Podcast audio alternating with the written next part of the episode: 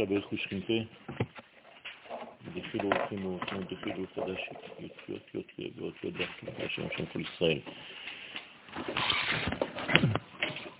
אנחנו בעזרת השם ממשיכים היום בתיקון ל"ב, דף מקורות מספר 1,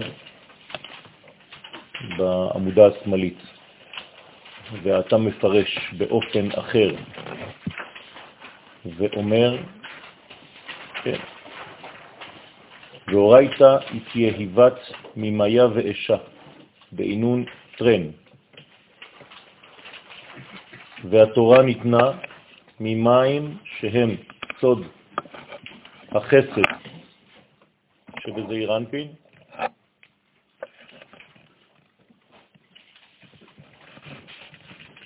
ומאש שהיא סוד הגבורה שבמלכות.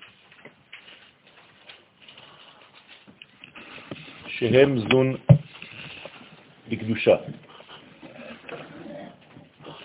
שעליהם נאמר מימינו אש דת למו, לשזבה לישראל מסמכמם ונחש דעינון ממיה ואישה, כדי להציל את ישראל מן הסמכמם והנחש שהם מים ואש של הסתרה אחרא, שהם סוד זון בקליפה. זון דקדושה כנגד זון דקליפה. הכוח של הקדושה כמובן מנצח תמיד, באופן עקבי והכרחי, כדי לנהל את החיים, כדי להצליח את ההוויה, הקדושה שולטת על הקליפה. אם חז ושלום היה אחרת, העולם לא יכול היה להתקיים. אלא שאנחנו, בני האדם, צריכים להיות שותפים במהלך הזה של הניקיון, כדי לאפשר לקדושה להתפשט בעולם ולא לאפשר לקליפה לחסום את ההתפשטות. לכן התורה ניתנה משתי בחינות, מהחסד, שהוא בעצם הדבר ההכרחי, עולם חסד ייבנה, ומהגבורה שהיא בעצם כל הדינים וההלכות וכל המידות הקובעות גבולות במציאות שלנו. אז החסד הוא חסד של זעירנטין, והגבורה היא הגבורה שבמלכות. אז אה, בעצם זה זעירנפין ומלכות בגדול, כל זה זעירנפין, אבל בחסד שלו, וזה מלכות, ובגבורה שלה.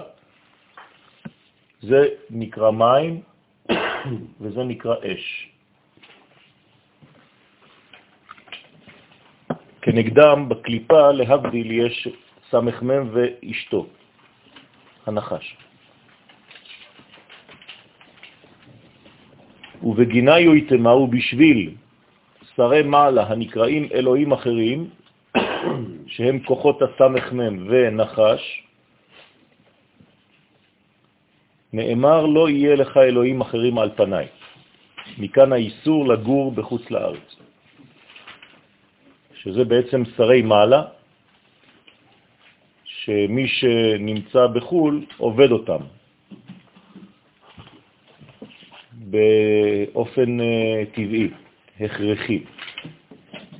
גם אם הוא לא רוצה, גם אם הוא רוצה, גם אם הוא עובד את השם, כן, כיוון שזה עובר דרך אותם שרים, והם נקראים אלוהים אחרים, על זה נאמר לא יהיה לך אלוהים אחרים על פניי. פני השם, כידוע, זה בית המקדש, זה ארץ ישראל. אחוריים זה חול. שלא יהיה לך שום עסק בשייכות עם אלו השרים.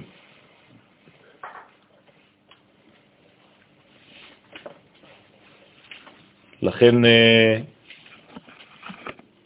חשבתי לומר שאסור להשקיע בשום עסק בחוץ לארץ. אסור, אסור לקנות בתים, אסור לקנות דירות ולהשכיר אותן, אסור להשקיע בשום דבר שם. גם אם אתה בעצם אה, מרוויח מזה, והכסף בסופו של דבר מגיע לכאן, ההשקעה היא מסוכנת שמה, כי בעצם אתה נכנס למשחק של השרים. ואז לא ישלטו עליך. ואמר, ולקבל שבעין ומין שבעין נפש, וכנגד שבעים אומות יש שבעים נפש יורדי מצרים, שהם שורש כלל ישראל. אומות העולם, מספר 70 הוא מכלול העולם הטבעי, 7 כפול 10 ספירות, או 10 כפול 7 כל אחת, הוא בעצם מכלול האומות. מכלול האומות, עם ישראל, כן, יצב גבולות עמים למספר בני ישראל. יש השוואה בין 70 נפש שירדו מצרים ובין 70 אומות העולם. לכן כלל ישראל היה במצרים, והוא כנגד 70 אומות העולם. כשבחר הקדוש ברוך הוא ב-70 נפש בקדושה לחלקו של הקדוש ברוך הוא, כדי שיקיימו את התורה, אז נתן 70 אומות ל-70 שרים, כדי שלא יהיה להם אחיזה בקדושה. זאת אומרת שהאומות קיבלו שרים, השרים קיבלו אומות, ועם ישראל קיבל תורה מהקדוש ברוך הוא. אין לנו שרים, אלא הקדוש ברוך הוא בכבודו בעצמו בארץ ישראל. ומאן דעבר על שבעין אנפין דאורייתא, מי שעובר על שבעים פנים שבתורה, הוא נותן כוח ושליטה לשבעים שרי האומות.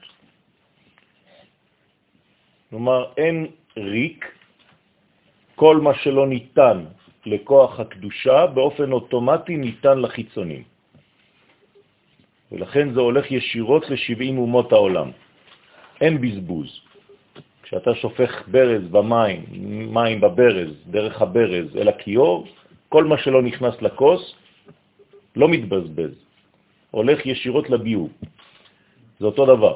כל שפע שעם ישראל לא מקבל, הולך חז ושלום לקליפה.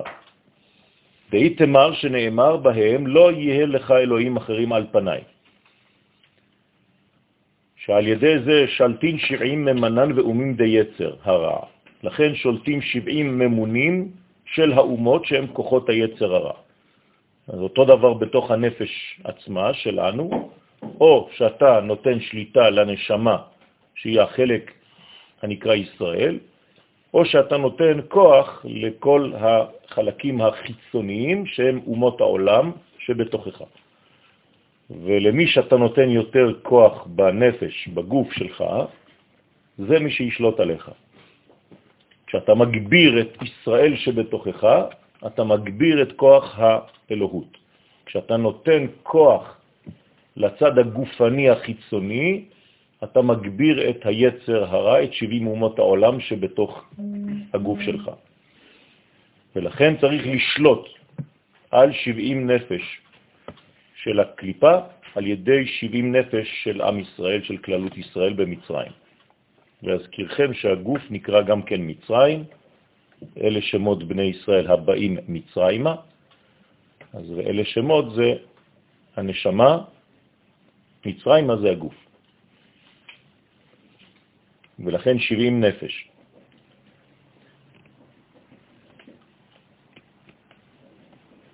בתיקון למד א', שכבר סיימנו, עסק בעניין גופות הרשעים ובחילוקים שיש ביניהם לעניין קימתם בתחיית המתים.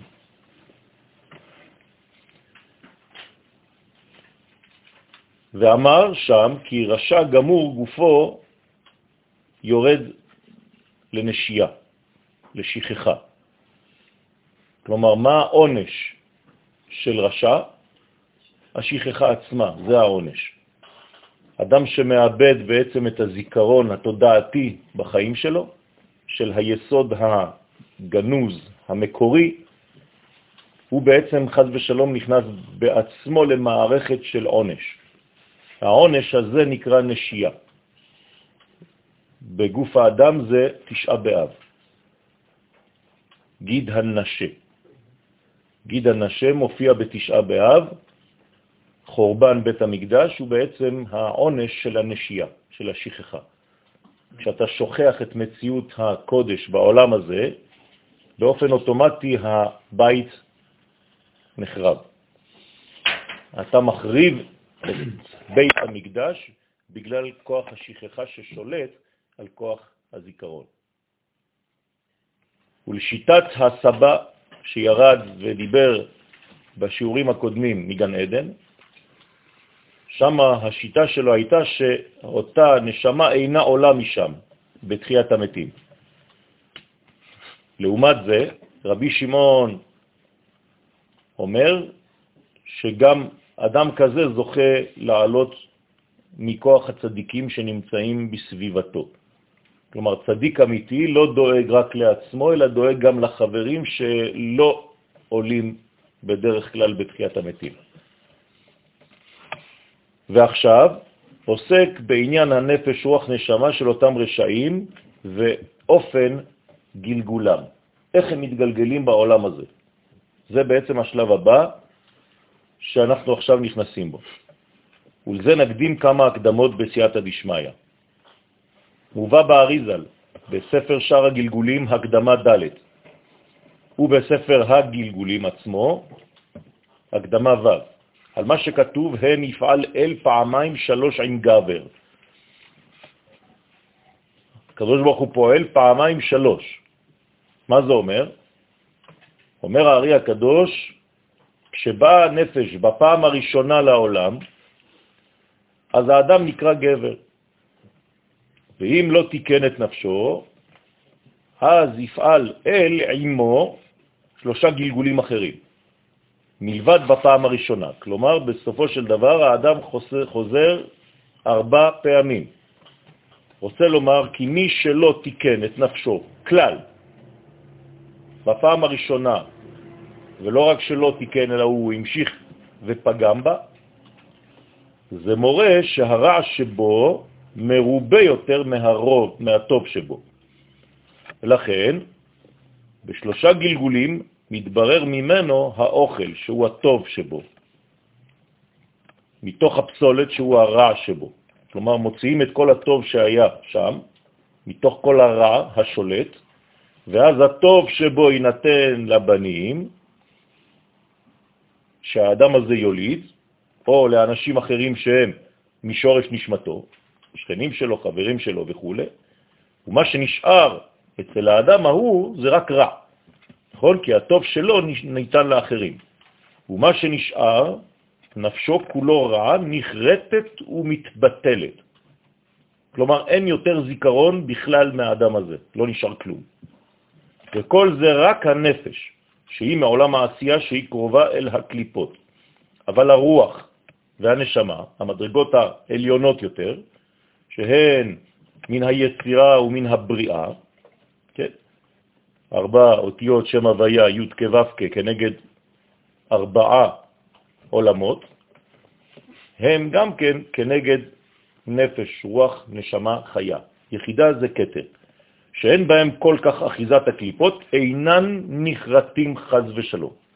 כלומר, כשנאמר חייב כרת, מדובר בחלק שנקרא נפש בלבד, כלומר החלק התחתון. ומה קורה לאחרים? נתקנים באורך הזמן בגלגולים רבים. כלומר, האדם יכול לחזור 200 פעמים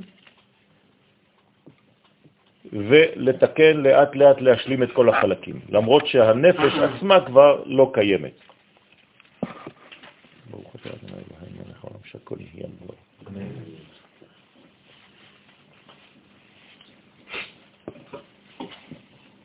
ואין זה אלא רק כאשר לא נתקנה כלל, שום תיקון, בשום פעם, מאלו שלושה גלגולים.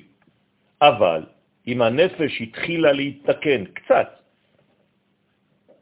אז אינה נחרטת. זאת אומרת, תראה פעולה, תראה רצון, תעשה משהו קטן, זה כבר מראה שאתה בתוך הרכבת. אלא מתגלגלת. עד שזה האדם ישלים את המצוות המועטות המוכרחות לו כפי שורשו. כי הוא כל הזמן מתקן קצת, אז הוא יכול לחזור 50, 60, 70 פעמים, וכל הזמן הוא מתקן קצת. ושוב נכנס לגהנום, בסופו של דבר הוא מצליח להיכנס לגהנום, ועוונותיו מתמרקים שם, ושם בעצם מסיימים את התיקון שלו. זה, זה מתנה גדולה להיכנס לגהנום.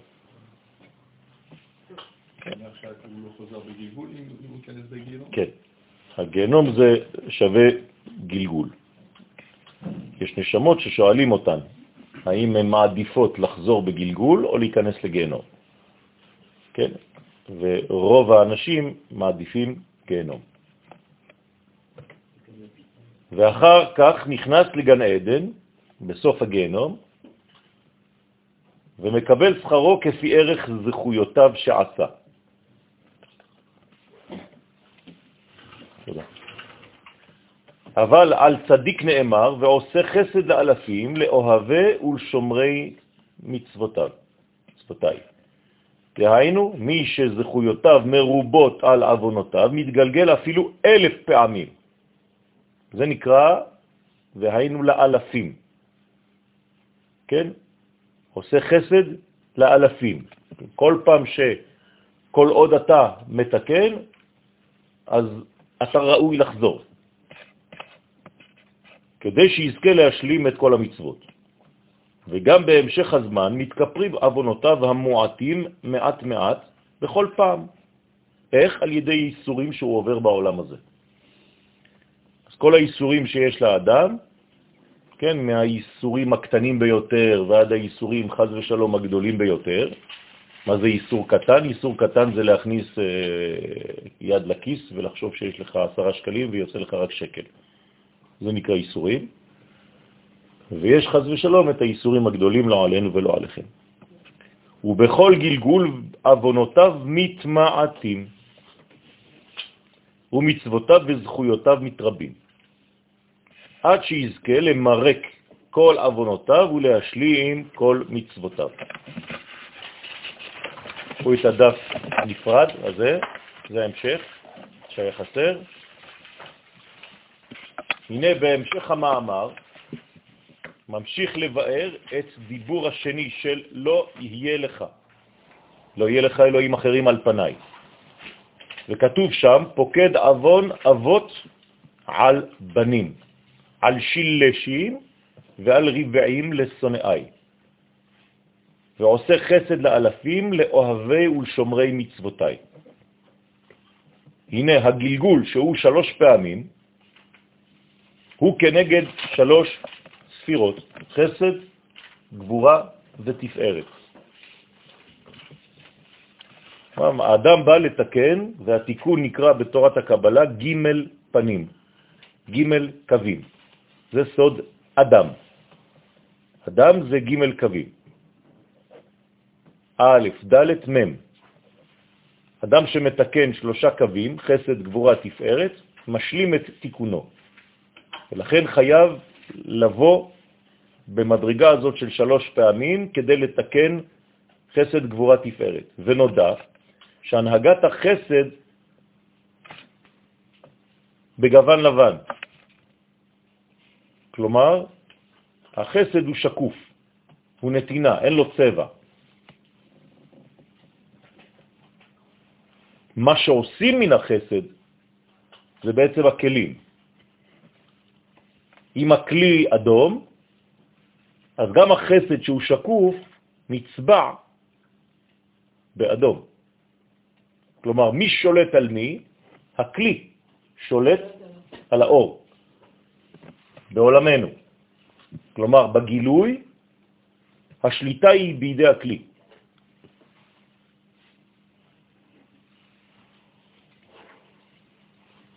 כשהקדוש ברוך הוא נמצא עם אה, משה רבנו בשמיים, כדי לתת לו תורה,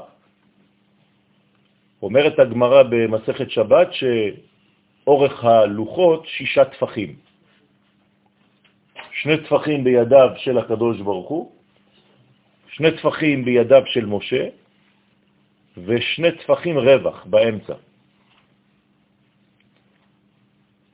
חטא העגל נעשה למטה, והקדוש ברוך הוא מושך את הלוחות לעצמו, ומשה מושך את הלוחות, כדי להוריד אותם בכל זאת. וידי משה גוברים על ידיו של הקדוש ברוך הוא. איך יכול להיות? כי המגמה היא שהתורה תרד לעולם. לכן הקדוש ברוך הוא מושך כאילו, ובסופו של דבר נותן למשה לנצח, כי זאת המגמה, שהתורה תרד. כלומר, הכלי, אם הוא באמת רוצה, אז הקדוש ברוך הוא נותן. הכלי קובע. לכן הלבן של החסד והנהגת הגבורה בגוון אדום.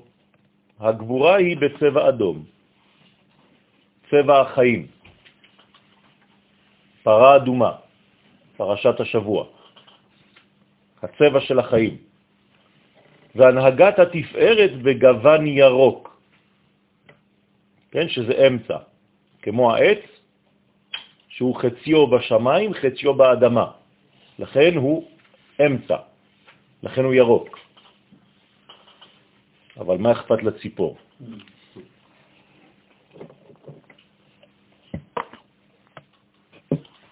וזה שאמר, וכמה גלגולים יתון לברנש, וכמה גלגולים יבואו לאדם, רוצה לומר כמה פעמים מתגלגל האדם על חובין אילן, על אבונות האלו שעבר על מצוות התורה. מה זה עבר על מצוות התורה? לא הבין שהמצוות הן האפשרות שלו לגלות הוויה בעולם. לכן הוא לא מקיים את המצוות. הוא חושב שזה ציוויים של איזה בוס שנמצא למעלה ואומר לו לעשות ככה, אם לא, הוא יהיה עצבני. כן, זה, זה קטנות המוחים, מי שחושב דברים כאלה. המצוות הן הזרועות דרכן עוברת הקדושה האלוהית, העליונה. ומי שלא מקיים את המצוות, הוא מונע מהקדוש ברוך הוא מלהתגלות בעולם הזה. זה לא ציוויים של איזה בעל בית עצבני. תעשה מה שאני רוצה, אם לא, אז אני מעניש אותך. אני זורם דרכך, דרך המצוות שאתה מקיים. אתה לא מקיים מצוות, אתה מונע ממני התפשטות. ואם לא חזר ברנש בתיעובתא באילן, גלגולים, ואם לא חזר האדם בתשובה באלו שלושה גלגולים הבאים אחר כך, סך הכל ארבע, אלא בכל פעם הוסיף עד, על, עוד על חטאו פשע, אז ההוא גוף הנחית באבדון.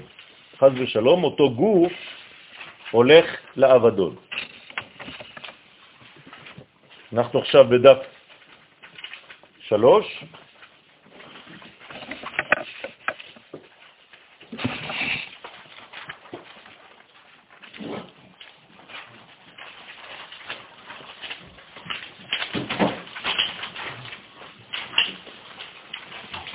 זה קצת אה, בלגן עד שנחזור לסדר, אז עשיתי לכם כבר את הסדר, אנחנו נחזור לאט לאט לסדר.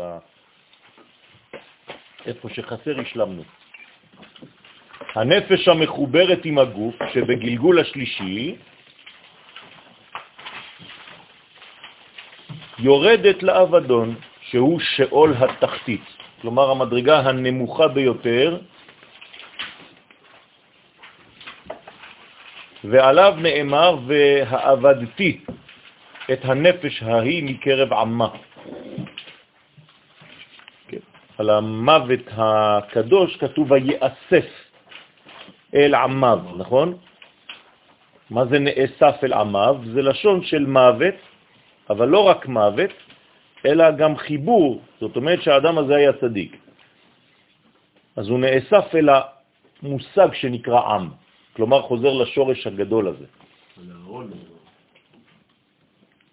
על הרבה נאמר, כן? זאת אומרת שאם לא נאמר, זה נקרא חז ושלום חייו קרץ. והעבדתי את הנפש ההיא מקרב עמה. זה בדיוק הפוך.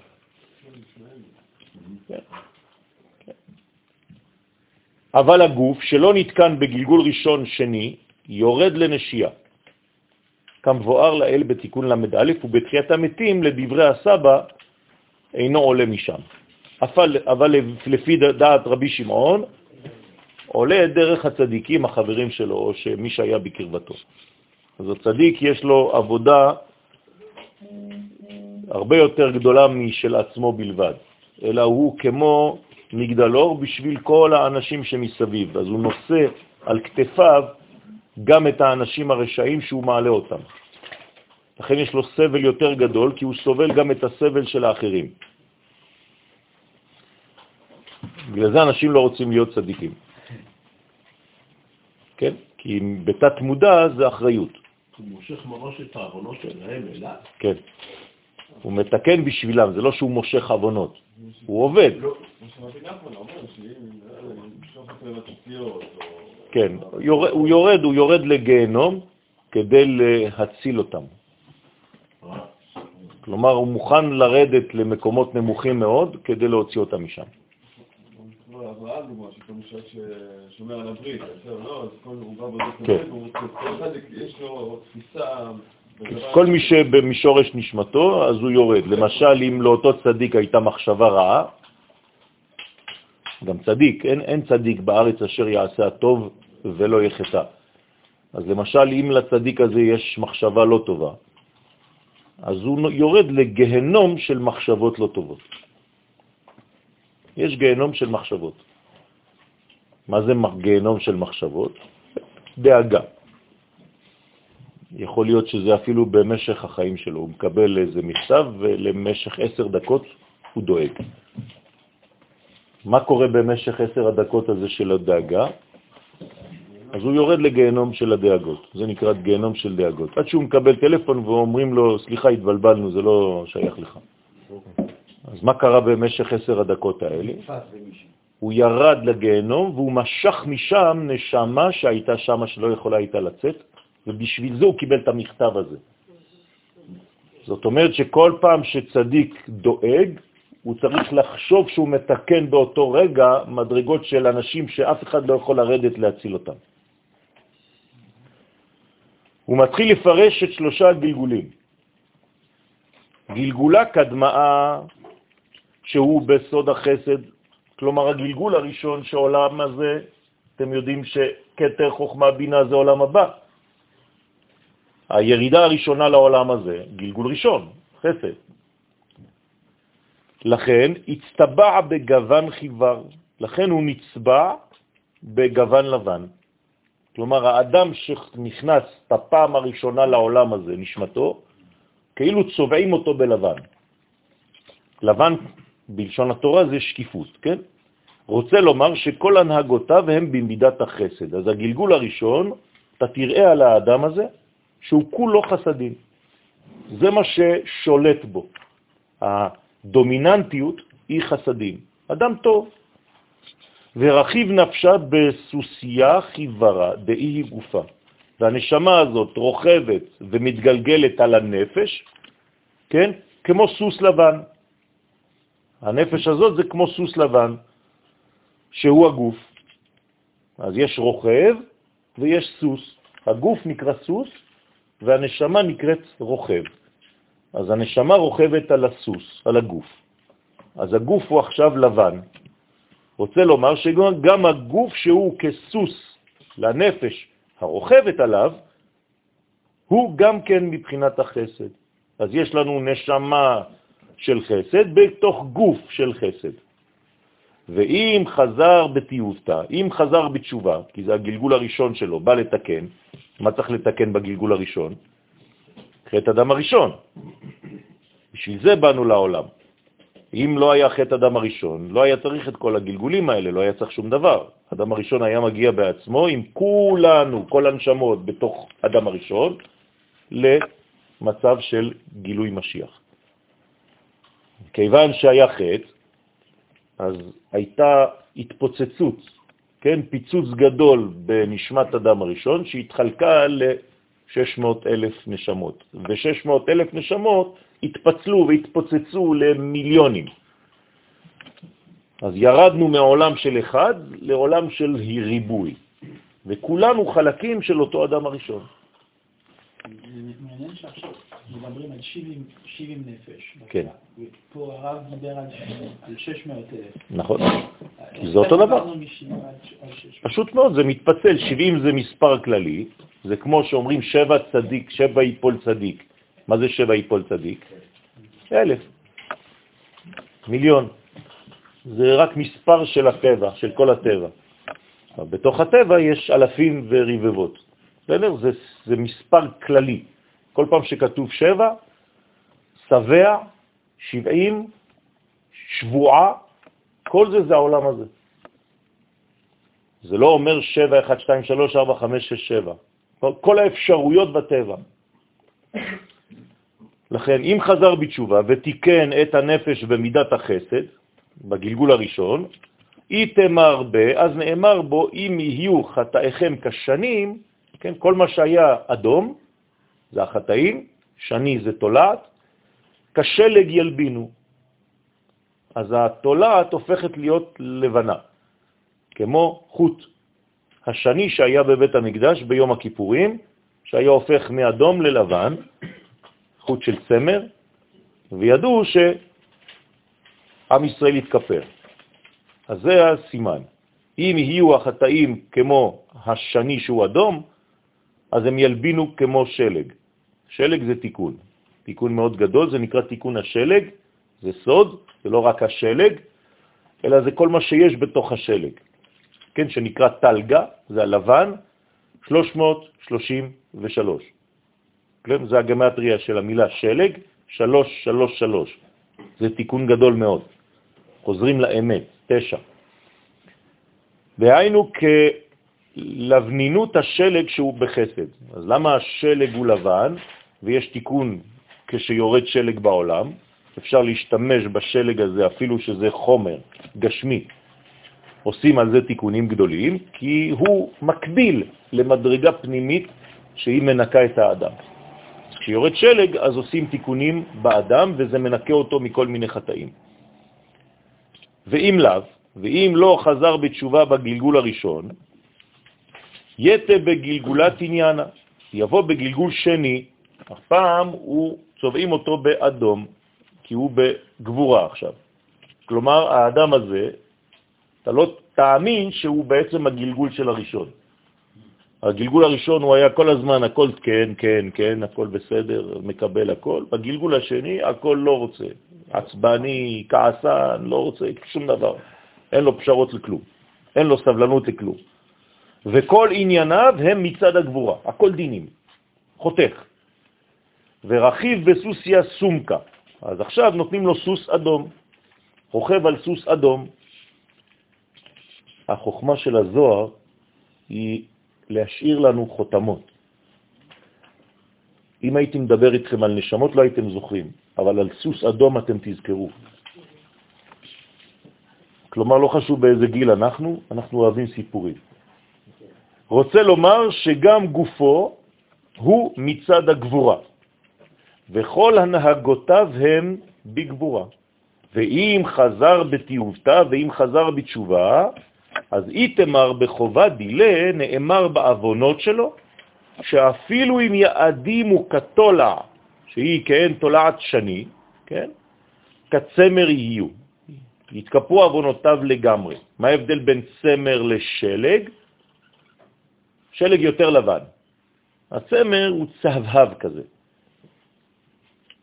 ואם לא התחזר ואם לא חזר בתשובה גם בגלגול השני, אז התגלגל בגלגולת ליטאה, הוא מתגלגל בגלגול שלישי בסוד התפארת, ואז כל ענייניו הם מצד התפארת, ואז הוא רוכב עכשיו על סוס ירוק, ורכיב בסוסיה ירוקה, ודע גופה, ואז נפשו רוכבת, כן, על סוס ירוק, בתוך הסוס הירוק הזה, שהוא הגוף. על אסתר נאמר, ירקרוקת הייתה. כלומר, התיקון שלה באותו דור היה תפארת. הבנתם?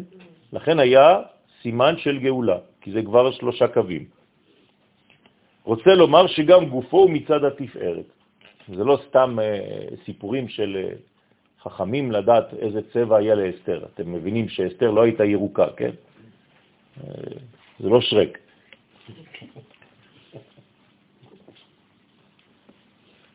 אופיונה. ואינון ואלו השלושה גלגולים הם כנגד מזל אריה שבחסד. כל השלושה? כן? לאט לאט. הראשון זה אריה, מזל שור בגבורה, ומזל נשר בתפארת. אריה, שור, נשר. ועלי הוא יתמר, על שלושה גלגולים האלה נאמר, הן כל אלה הן על פניי, שעל ידי זה שלטים 70 ממנים ואומים די יצר הרע, שולטים 70 ממונים על, של אומות העולם, שהם כוחות היצר הרע, על 70 נפש שהם כללות ישראל. זאת אומרת שחז ושלום, אם האדם לא תיקן, אז כל הגלגולים האלה, כן, זה ממשיך? או שזה לא בסדר?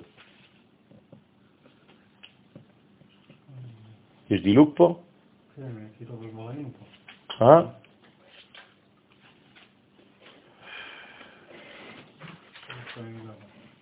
אז זה לא, זה לא, זה לא המשך, נכון? שמתי לב שזה לא ההמשך. תראה לי אז בספר שלך, תן לי את הספר. אני ממש מתנצל על כל הבלבולים האלה, אנחנו נחזור לסדר לאט לאט.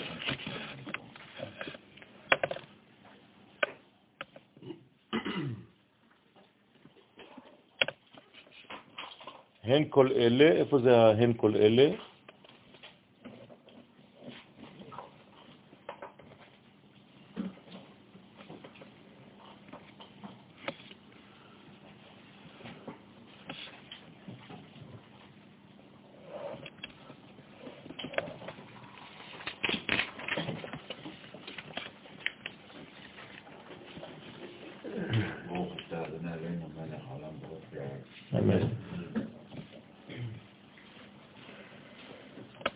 הנה זה פה בעמוד האמצעי.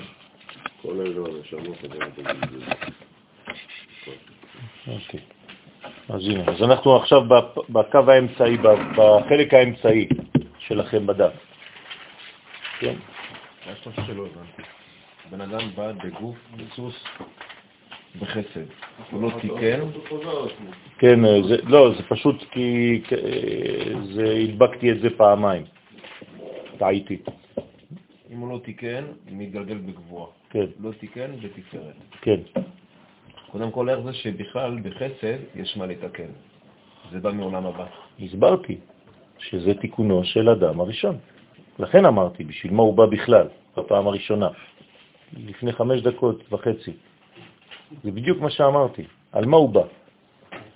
על חטאו של אדם הראשון, ואמרתי שאם אדם הראשון לא היה חוטא, היה משיח בעצמו, וכולנו היינו בפנים. אתה זוכר? אז על זה אנחנו באים. על עצם העובדה שלא הזרמנו דרך החסד את העולם הבא אל תוך המלכות של העולם הזה. לכן הדבר הראשון שאתה פוגם, שלא תיקנת, זה הזרימה הראשונה. עולם חסד ייבנה, אז לא בנית את העולם דרך הספירה הזאת. אז אתה חייב לבוא בגלגול ראשון בחסד. בסדר? זה הדבר הראשון שצריך לעשות. גם כשאתה מפתח ספירה בגוף שלך, בתוכן שלך, אתה צריך לפתח קודם כל את ספירת החסד. כשאתה מזמין אורח לסוכה, הראשון זה החסד. כי אם אין לך את החסד, אתה לא יכול לפעול שום דבר. זאת הזרימה הראשונה. כל דבר שאתם עושים בחיים שלכם, לפני שאתם נותנים גבול לדבר, קודם כל תפתחו, אל תתחילו בגבולות. תתחילו בהזרמה, אחרי זה תיתנו מקום. זה, יש בלגן עוד?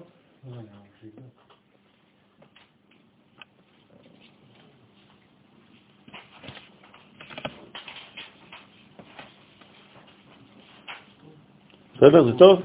אוקיי. אז אנחנו ואינון ואלו שלושה גלגולים הם כנגד מזל אריה, מזל שור ומזל נשר. דעלי הוא יתמר שעל שלושה גלגולים נאמר, הן כל אלה, כל אלו הנשמות הבאות בגלגול יפעל אל פעמיים שלוש עם גבר. פירוש, יפעל הקדוש ברוך הוא גלגול שלוש פעמים עם גבר, דהיינו עם הנשמה שבאה מחדש לעולם שנקראת גבר. רוצה לומר, מכוח חסד גבורה תפארת באות הנשמות שלוש פעמים בגלגול. עכשיו, אתם מבינים שחגת חסד גבורה תפארת זה כללות התיקון. גם אם יש אחר כך ספירות אחרות, זה שוב פעם חגת, בקומה קצת נמוכה יותר. בסדר? למשל, נצח, הוד ויסוד, זה כמו חסד, גבורה, תפארת, רק בקומה נמוכה יותר. זה תמיד חוזר, זה תמיד משולשים. בסדר? זה קבוצות של שלוש, הכל שלוש. משולש פה, משולש פה, משולש פה, משולש פה, והעולם הזה אפילו משולש, כמו שקיבלנו את התורה בעולם של שלושה, נכון? עם תליטאי וכל המדרגות. ועל זה רומז הכתוב, פוקד אבון אבות על בנים ועל שילשים ועל ריבעים לשונאי. כי בפעם הראשונה שבא לעולם נקרא אב, וג' גלגולים נקראים בנים. ואם, כן, ואין זה אלא לשונאי, שהם הרשעים שלא תקנו כלום בשלוש פעמים. יש פה ארבע או שלוש? שלוש, והרביעי זה כבר הרשע. כלומר, אם הוא חוזר כבר בפעם הרביעית, אחרי שלוש פעמים חוזר פעם רביעית ולא עושה כלום, היא כנגד המלכות כבר הפעם הרביעית, אז אין, אין כבר סיכוי לבן אדם הזה, לפי הסבא, ולפי רבי שמעון גם אין לו סיכוי חוץ מאשר עזרה מהצדיק. לכן כתוב, כן, רבעים לשונאי. הארבע זה כבר שנאה. איך היום בן אדם יכול לדעת באיזה... קשה מאוד, קשה מאוד לדעת, לכן אנחנו לא עושים חשבונות כאלה, אנחנו מתקדמים. פשוט מנסים לעשות כל מה שאפשר כדי לתקן ולרצות, זה נקרא לגלות דעתו. גילוי דעת, גם אם אתה לא יודע איפה אתה נמצא, אתה מגלה את דעתך, אתה אומר, בפה, מלא. הקדוש ברוך הוא אלוהי אברהם, אלוהי יצחק ואלוהי יעקב, איני יודע באיזה שלב בכל התיקונים אני נמצא, אבל אני מגלה דעתי עכשיו שאני, יואל בן סולנש, רוצה לתקן, רוצה להיות בטוב. אני מגלה דעתי שזה הרצון שלי. ברגע שאתם עושים דבר כזה, כן, אתם מיד נכנסים שוב פעם, גם אם יצאתם לרגע אחד, אתם חוזרים למערכת. כלומר, לא צריך למות. זה סוד של מוות, תוך כדי חיים. ואמר, ואם שלוש אלה לא יעשה לה, לנפשה בתלת גלגולים, שלא תיקן את נפשו כלל בשלושה גלגולים, אבישי, תהיה איתנו, כן? אם אתה רואה שזה לא טוב, תגיד. דעביד לה שהיה צריך לתת לה בשלושה גלגולים שאר כסות ועונה, כדי לתקן את הנרן של הנפש, כי בגלגול ראשון נתקן את הנפש שבנפש, על ידי החסד שמשם בא המזון שהוא השאר, כן? כמו שיש לאישה, שאתה מתחתן עם אישה, צריך לתת לה שלושה דברים, שארה, כסותה ועונתה ייתן לה, לא יחסר. זאת אומרת שאתה צריך להלביש את אשתך, לחסות את אשתך, כן? לתת לה אוכל, להלביש אותה ולקיים איתה יחסים. עונה. כל זה צריך לעשות גם ביחס לגוף, שהרי אשתו כגופו. אז מה אני צריך לעשות לגוף שלי? להיות איתו בייחוד, זה זיווג, אז הנשמה כל הזמן בתוך הגוף. אני צריך להלביש את הגוף, שלא יהיה לו קר, ואני צריך לתת לו אוכל, שלא יהיה רעב. אז הגוף הוא עני, הוא כמו אישה, והנשמה היא כמו גבר שצריכה לטפל בגוף שלה. אתם מבינים שמי שמזלזל בגופו, מזלזל באשתו, הראשונה, לפני האישה. ועכשיו זה לא שייך גבר או אישה, כי גם אישה זה אותו דבר. זאת אומרת שאנחנו חייבים לזהות את הדברים האלה. ולכן תמיד אני חוזר ואומר שמי שלא מבין את החשיבות של הגוף, אז הוא מזלזל בחלק החיצוני שלו. כן. וזה חז ושלום דבר של פגם, שאתם רואים חז ושלום אנשים עם טלית קטן מלאה בכתמים וגועל נפש וסירחון, ו... ו... זה, זה איסור, ממש איסור, חז ושלום. וקורא לעצמו תלמיד חכם, וזה מתחייב בנפשו, זה דברים אסורים מאוד. כל הזמן אתם צריכים לדאוג שיהיה לכם ברכב חולצה, שאם יש לך קטם או משהו, אתה תחליף. זה חשוב מאוד, רבותיי. ושפע הכרחי לתיקון הנפש נקרא שאר ומזון, ובגלגול השני נתקנת הרוח של הנפש על ידי הגבורה. ולפי שבגבורה יש אחיזת החיצונים, צריך הרוח להתכסות ולהסתיר עצמו מהם, שלא יתאחזו בה. ולכן מייחס את תיקון הרוח בשם כסות. אז הרוח זה בעצם הכיסוי, הלבוש, כדי להסתיר ממה? מכל החיצונים האלה. ובגלגול השלישי נתקנת הנשמה של הנפש על ידי התפארת שבו, סוד הייחוד של שמה ישראל. זה כבר תיקון הנשמה. רוצה לומר, כיוון שנתקנו הנפש והרוח בגלגול הראשון והשני, אז בגלגול השלישי מתייחדים יחד עם הנשמה בסוד העונה. וזה הזיווג בעצם.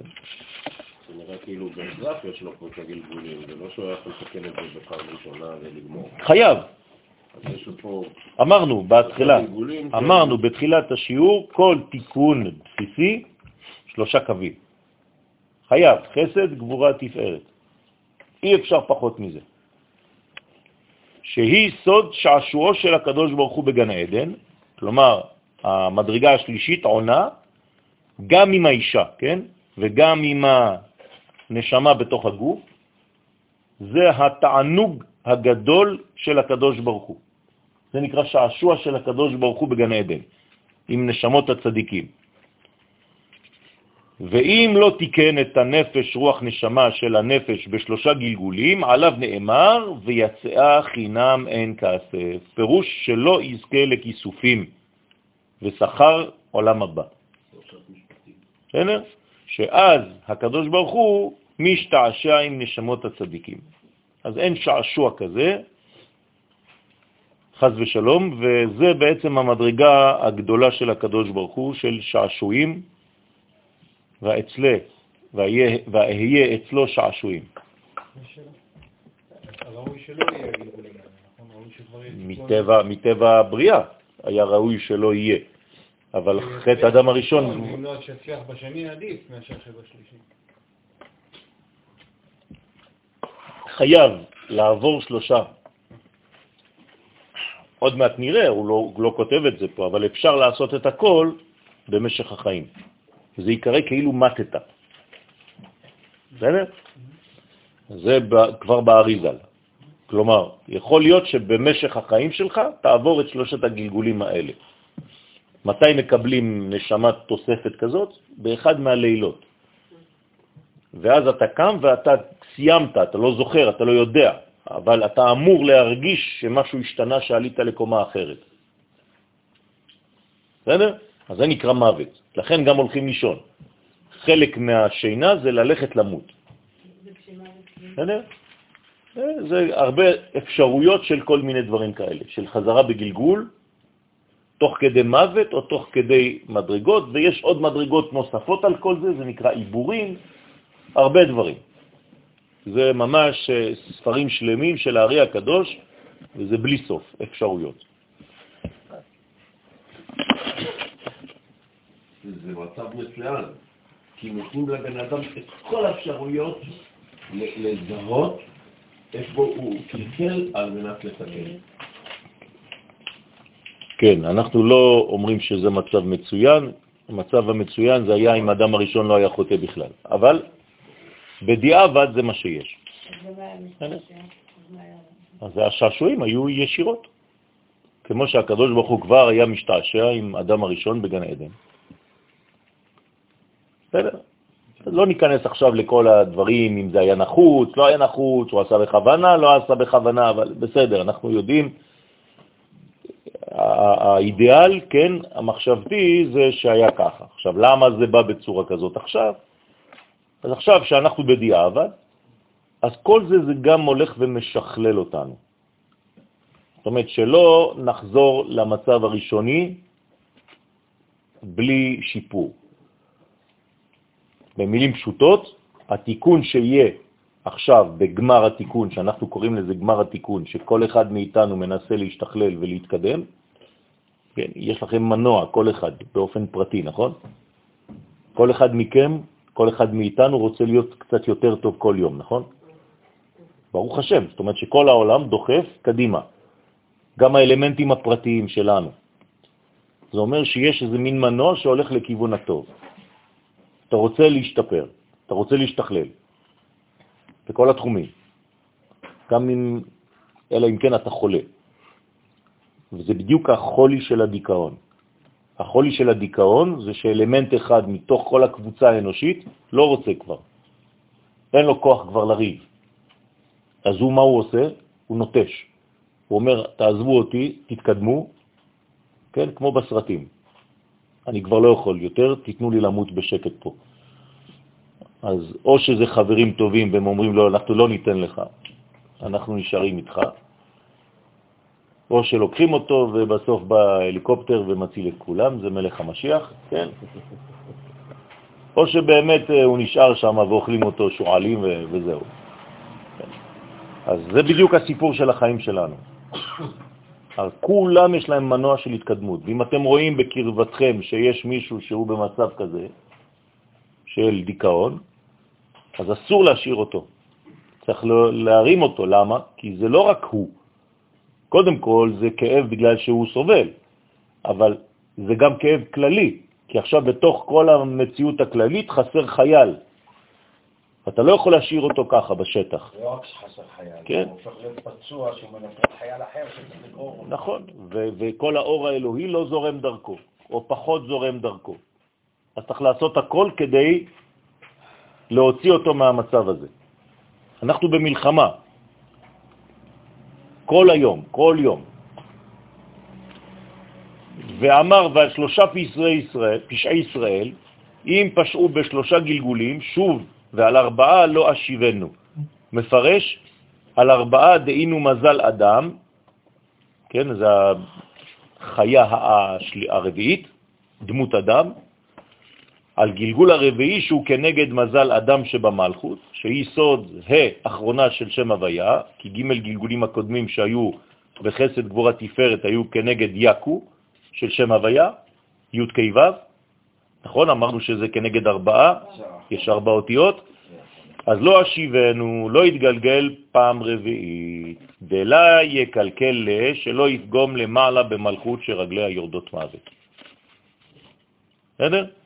ויהיה בה אחיזת החיצונים חז ושלום, ואם שוב לא תהיה לו שום תקנה לעולם, ואז לא תהיה לו שום תקנה לעולם. אבל בחסד גבורה תפארת לא מגיע הפגם כל כך, וכמעט אין בהם אחיזת החיצונים, כי בסך הכל הם עדיין גבוהות. אבל לצדיק היה, אבל על גלגול הצדיקים נאמר, ועושה חסד לאלפים.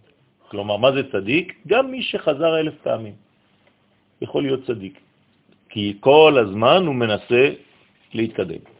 הוא מפרש אלפים ודאי, כי צדיק אפשר שיתגלגל אפילו אלף פעמים אם יצטרך לתיקון נפשו.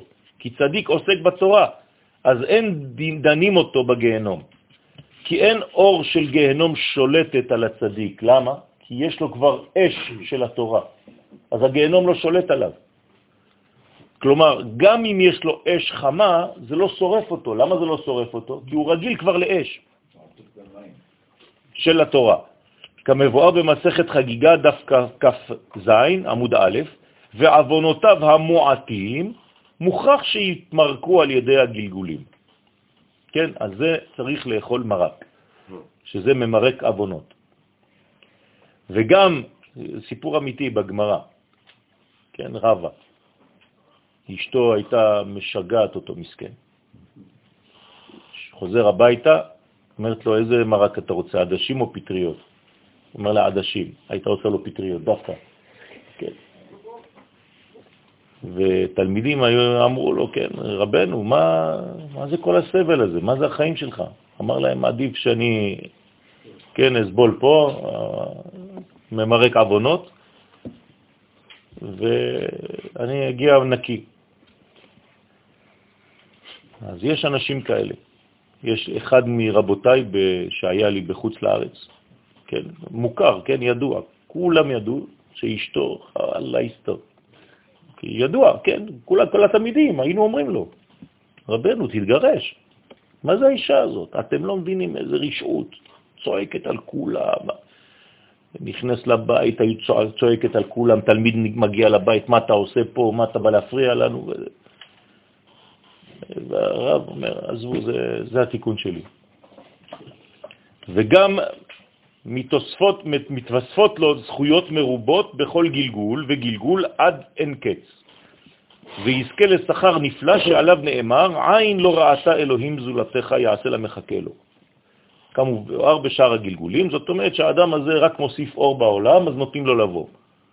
כן, אומרים לו, זה אני רוצה אותו בקבוצה, גם בגלגול הבא. אז הוא יורד כמה פעמים, וגם כשהוא סיים את התיקון של עצמו, הוא מתחיל את התיקון של כולם. כל מי שמאותו שורש. הרי הבן אדם הוא לא אחד. אתם מבינים שאנחנו, אני לא מנותק. אנחנו כולנו נשמה אחת.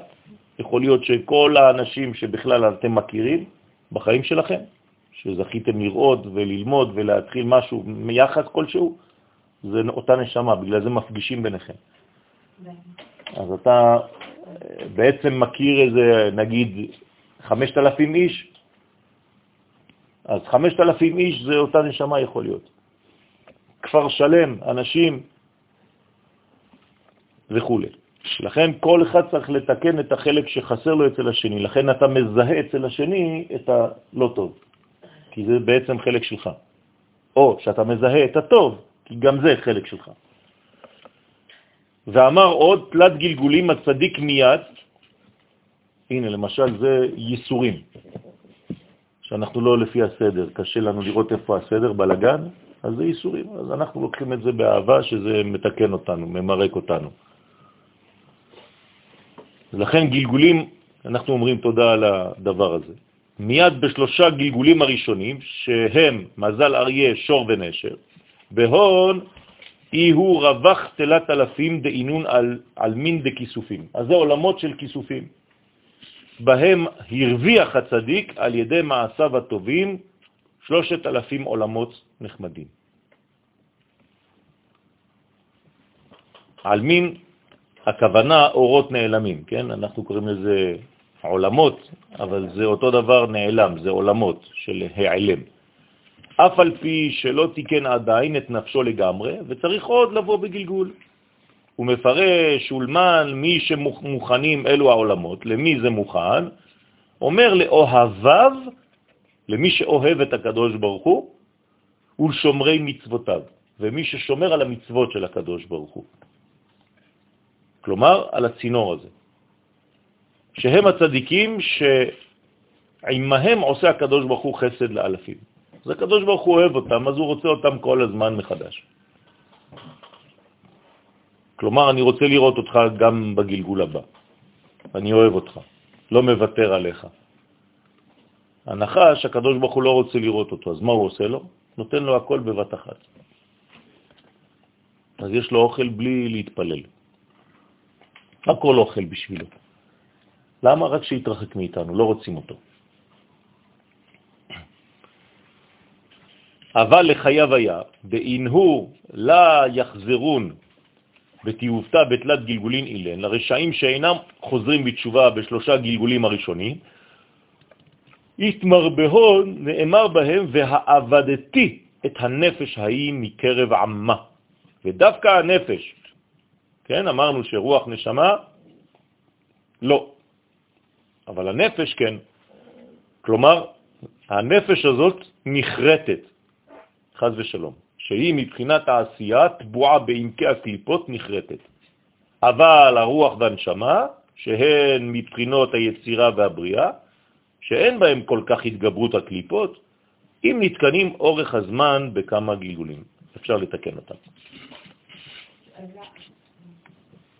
איך הם יכולים בלי נפש?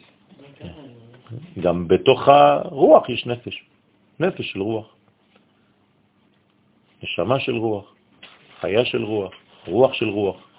הכל יש ברוח, בכל ספירה יש הכל, בכל מדרגה יש הכל. אבל איך הן פועלות עם החלק העליון שלהם נפגע כל הזמן?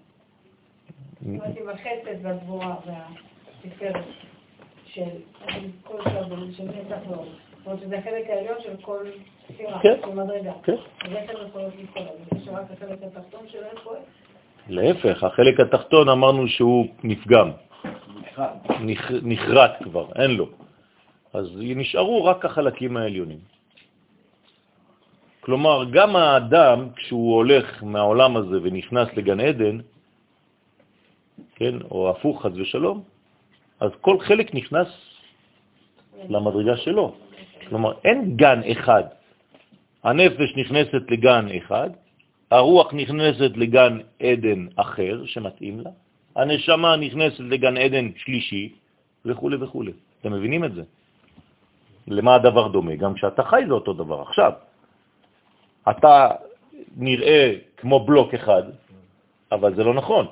הגוף שלך עכשיו מטפל בקפה, הרוח שלך עכשיו באיזה מין שמחה, כי אתה הולך לשתות קפה, הנשמה שלך בכלל בתוך הלימוד, בתוך החוויה, ולא אכפת לה מהקפה, אבל כולם ביחד פועלים, כל אחד ברמה שלו.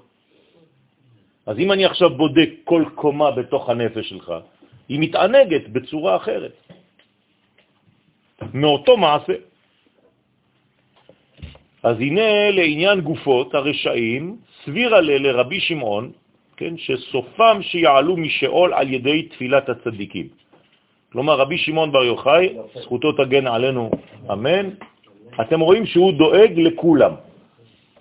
למה אנחנו כל הזמן מתפללים על רבי שמעון? כי הוא בעצם אוהב את עם ישראל, זאת התכונה הבסיסית שלו. הוא בעצם נכנס לתוך אהבת ישראל כזאת עמוקה שהוא אומר, אני לא מוותר על אף אחד. לא חשוב איפה הוא נמצא. אני הולך לעזור לו. לכן מה הוא אומר? צריך להתפלל. הצדיקים מתפללים על מי? על הרשעים.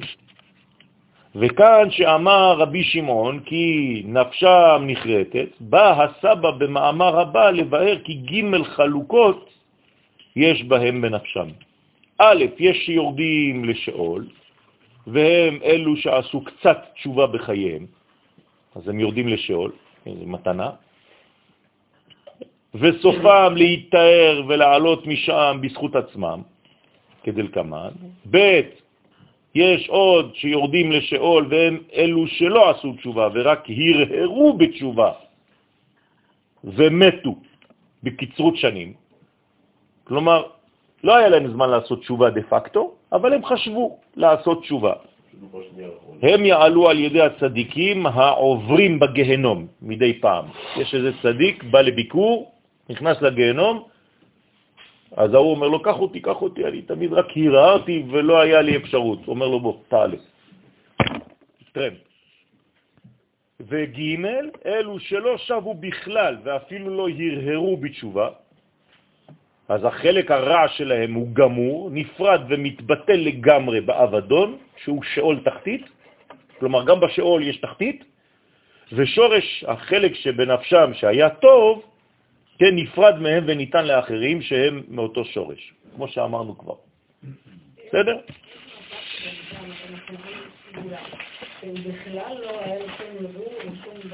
הנה, הוא נותן לנו את כל האפשרויות.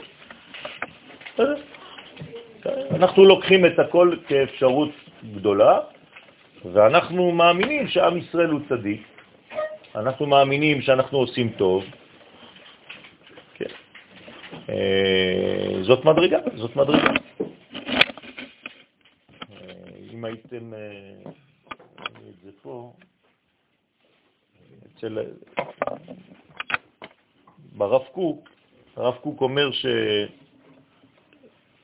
שבנשמות יש כל מיני שינויים, אומר דבר? שיכול, ל, ל, ל, ל, לא חשוב עכשיו, זה ב, אין, אין פה, זה בפנקסים ואין אין את זה.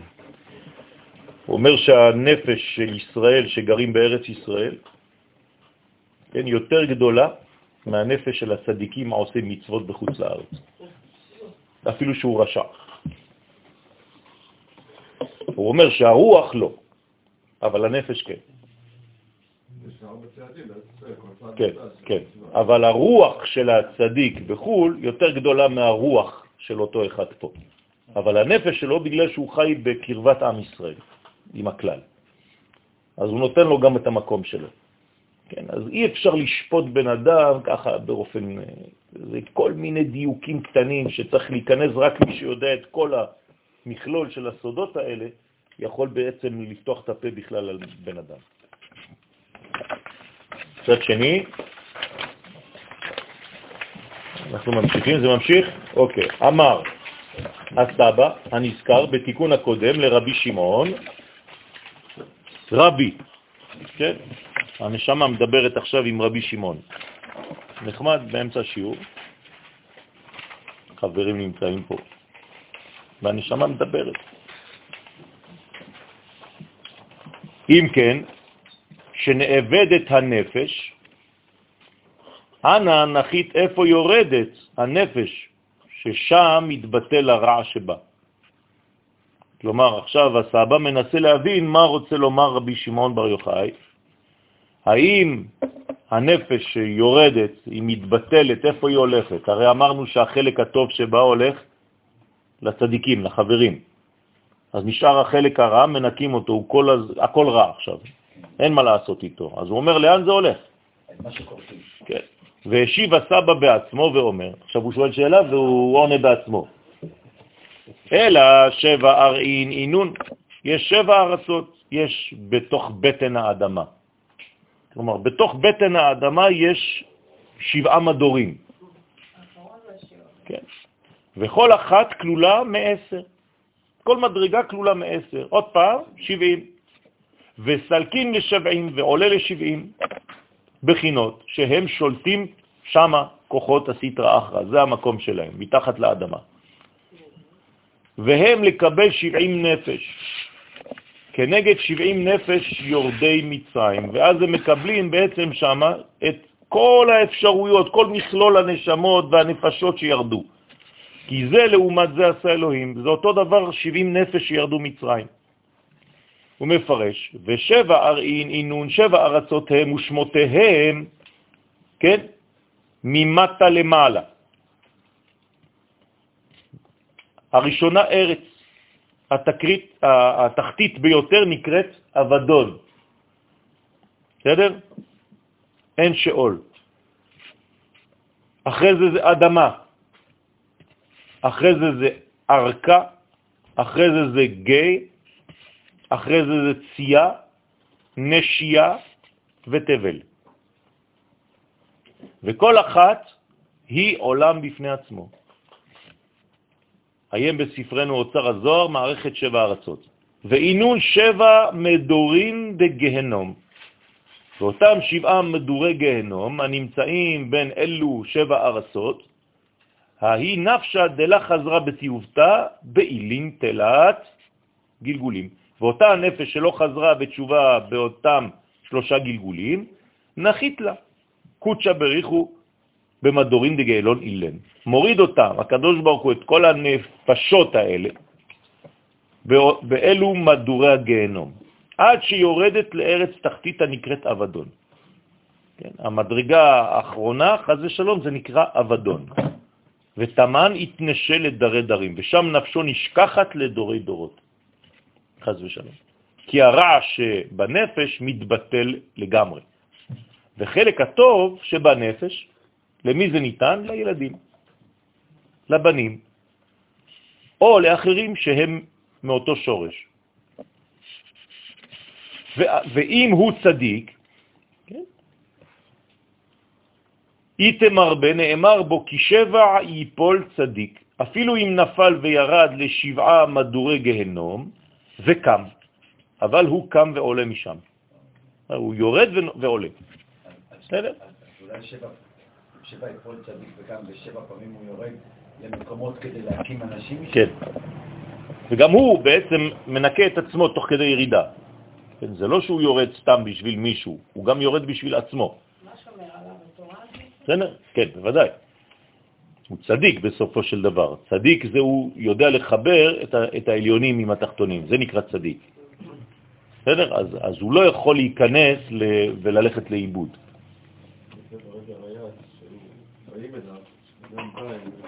היה קשה של גיהנום, שהוא כן. ממש נמצא בגיהנום, ביצעו, כן, נכון. זה כבר ירידה של הצדיק. נכון, בדיוק. נכון. דרך אגב, כל פעם שבאים לאיזה טיפול, או באים, באים ואנשים באים ומספרים סיפור, כן? לרב. אז הרב נופל מהסיפור הזה. אני צריך לדבר איתך על. יש לי חבר, יש לי חברה שיש לה 1, 2, 3. מה קורה לרב? הוא נופל. מהדבר הזה, נכנס לדבר הזה. הוא לא חייב. לא. בסדר, אבל זה מה שאני אומר. אבל למה הוא נפגש עם הדבר הזה? למה באו לספר לו את הסיפור הזה? למה דווקא לא? למה לא, ולא למישהו אחר? בסדר? אז הוא שייך, יש לו שייכות לדבר הזה. אז זה נפילה.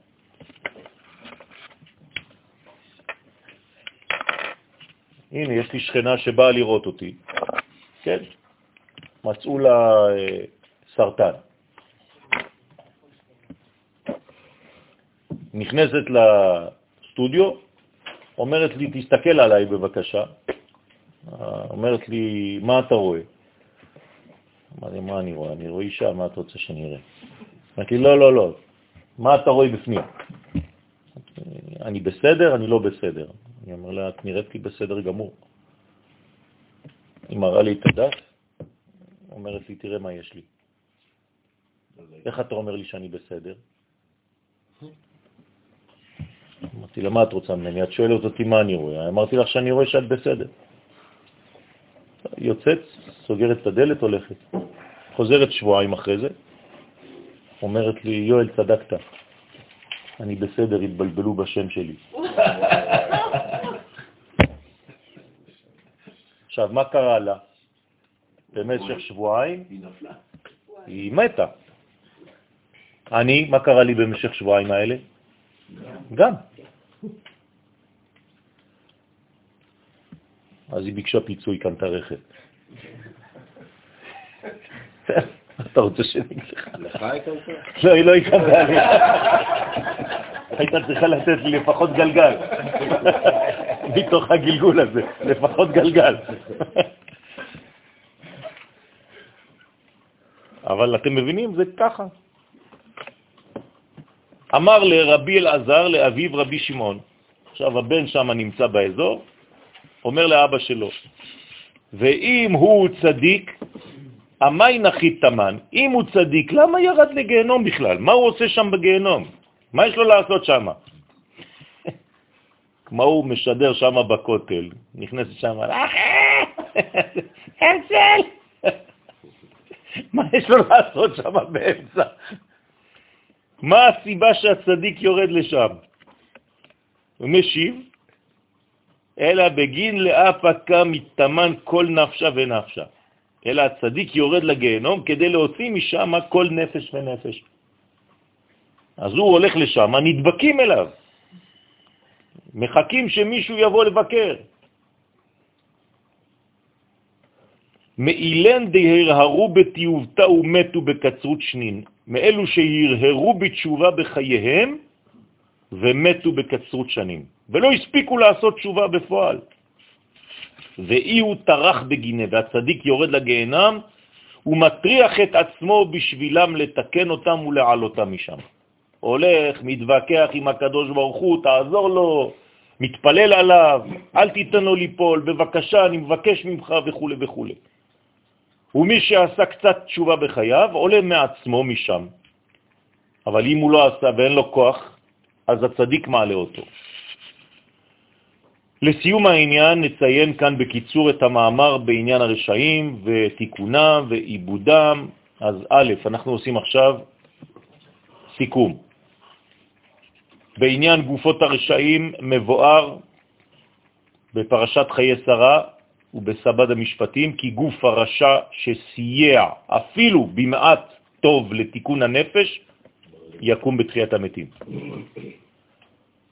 לאל, בתיקון ל"א, מבואר כי גופות הרשעים שלא סייעו אפילו במעט טוב, לדברי הסבא יורדים לנשייה, וזה עונשם וקיומם. ולדברי רבי שמעון, אחר שנענשו וירדו לנשייה, יתוקנו ויעלו לקום בתחיית המתים בכוח וסיוע הצדיקים. אכן, זהו דווקא לגופות של גלגול ראשון ושני, אבל הגלגול, כן, הגוף של בגלגול השלישי שלא נתקן כלל, מבואר כאן שיורד עם הנפש לאבדון. על זה כולם מסכימים. ב' בעניין חלקי הרוח והנשמה של אותם רשעים, וכן בחלקי הנפש רוח נשמה של הצדיקים, מבואר כאן שכולם מתגלגלו אפילו הרבה פעמים עד שיתוקנו. ג' בעניין נפשות הרשעים, מבואר כאן כי אלו שמעט עשו תשובה יורדים לשאול, ואחרי תיקונם עולים בזכות עצמם. ואלו שרק הרהרו בתשובה יורדים גם הם לשאול, ועולים בכוח נשמות הצדיקים היורדים לשם כדי להעלות אותם. בסדר?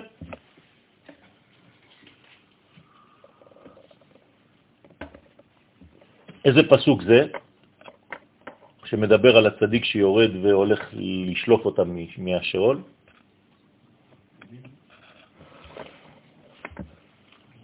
מוריד שאול ויעל. מה זה מוריד שאול ויעל? הוא מוריד את הצדיק לשאול, והצדיק מעלה את הנשמה הזאת. ואלו שלא עשו תשובה בכלל, ואפילו לא ירהרו בתשובה אפילו, כן, אלו חלקם הרע יורד ומתבטל, וחלקם הטוב נשאר וניתן לקרובים שלהם, לילדים שלהם או לאנשים שמאותו שורש נשמה. אנחנו מסיימים את תיקון ל"ב עכשיו, ועוברים לתיקון ל"ג שהוא קצר מאוד, אז ואתה משיג דבריו שברש התיקון ואומר, דאי הוא מאמר קדמאה דיו בראשית, זה מה שמרומז במאמר הראשון מעשמר המאמרות שנברא בהם העולם. כן, מאמר ראשון בראשית. והוא מילת בראשית שרומזת על שני דברות של אנוכי, ולא יהיה לך אלוהים אחרים על פניי. כמבואר ברש התיקון. השתבח שמו, ברוך אדוני לעולם, אמן ואמן. כן. העניין הזה שהקדוש ברוך הוא מסתעשע עם הצדיקים, אני מבין שזה גם בתיקון של בית המקדש, שבית המקדש השלישי שהוא יהיה נצחי, אנחנו נהיה בתחושה הזאת. זה מדרגות מאוד מאוד אה, אה, אה, מורכבות. כתוב שהקדוש ברוך הוא, העניין שלו זה לטייל עם הצדיק. מה זה לטייל? מה ההבדל בין נסיעה לטיול? אתה חושב על זה. לא. לא. לא. זה היעד. בנסיעה, מה שמעניין אותך זה היעד. אבל זה לא קשור להווה או ל... בטיול זה עצם זה שאתה נמצא איתו. לא אכפת לי איפה. אז זה מה שהקדוש ברוך הוא אומר לנו. עם הצדיקים הוא רוצה לטייל איתם בגן עדן. כלומר, גם אם לא נלך לשום מקום, רק נשב פה על הספסל. מה שמעניין אותי זה לא לנסוע לאילת איתך, זה להיות איתך גם פה. כן? אפילו לבית שאן.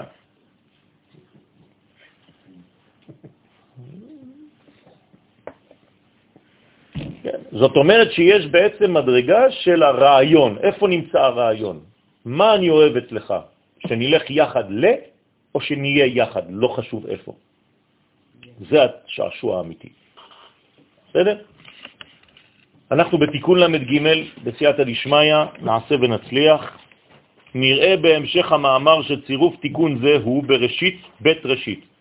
היינו היראה שנקראת ראשית, כן? שנאמר ראשית חוכמה יראת השם, אז היראה נקראת ראשית, יש בה בכללות שתי בחינות, שהם טוב ורע. ובהמשך מבאר בפרטות ג' מדרגות שיש ביראה. אנחנו ביחד? הנה, בתיקון הקודם דרש את מאמר הראשון מן עשרה מאמרות. מה זה המאמר הראשון? מה זה מאמר הראשון? בראשית. בראשית, נכון? עשרה מאמרות בהם נברא העולם. מה קרה? זה בסדר, למדנו את זה. בראשית. זה המאמר הראשון. אוקיי. אם תספרו כמה מאמרות יש, יש תשע מאמרות, נכון? תשעה מאמרות. אז המאמר הראשון הוא בראשית. וכאן דורש את שביל האחרו, הראשון, בית שבילי החוכמה, שהוא שם אלוהים הראשון שבתורה. כלומר, בראשית ברא אלוהים, המילה השלישית. אז הוא עכשיו הולך לפתח את המילה הזאת, האלוהים הזה. ושם זה, שם זה מורה על יראה, כי אלוהים זה מידת הדין, הגבורה, היראה. לכן אמר רבי שמעון, כי בראשית ברא אלוהים. דע שם אלוהים הראשון שבתורה, פיקודה קדמאה. נרמזת בה מצווה ראשונה. כלומר, גם אם אתה לא רואה מצווה מוחשית במילה הזאת, יש שם מצווה גנוזה. אמרנו, מה זה מצווה? צינור. להזרמת האור דרך, הצינור הזה. אז אל תחשוב שכשאתה לא רואה מצווה ויומר לעשות ככה ולעשות ככה, אז אין. לא. גם במה שגנוז זה נקרא מצווה. לא ציווי, מצווה. שהיא מצוות השם. איזה מצווה? יראת השם.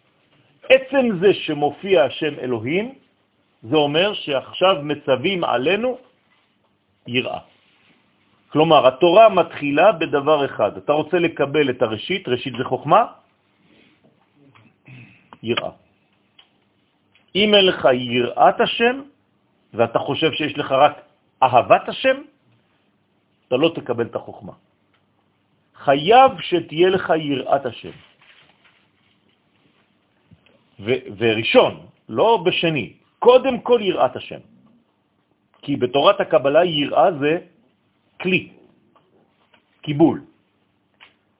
כי זה מידת הגבורה, גבורה זה מידות, זה דינים, זה גבולות. אם אין לך כלי קיבול, אתה לא תוכל לקבל את החוכמה האלוהית. לכן הדבר הראשון שמופיע כבר בפסוק הראשון בתחילת התורה, זה בראשית ברק לי, זה אלוהים. אם אין לך כלי, לא תקבל את בראשית. ומה זה בראשית? חוכמה. לא תקבל את החוכמה. אוקיי? אז אני מתרגם לכם את שלוש המילים הראשונות בתורה. אתה רוצה לקבל בראשית, תעשה כלי. לכן זה נקרא מצוות יראת השם שבמלכות, שנתקנת מן הבינה. לכן, מי מתקן את המלכות? בינה. איך קוראים לה בינה בעולמות? לא, בעולמות. בריאה. איך קוראים לה חוכמה בעולמות?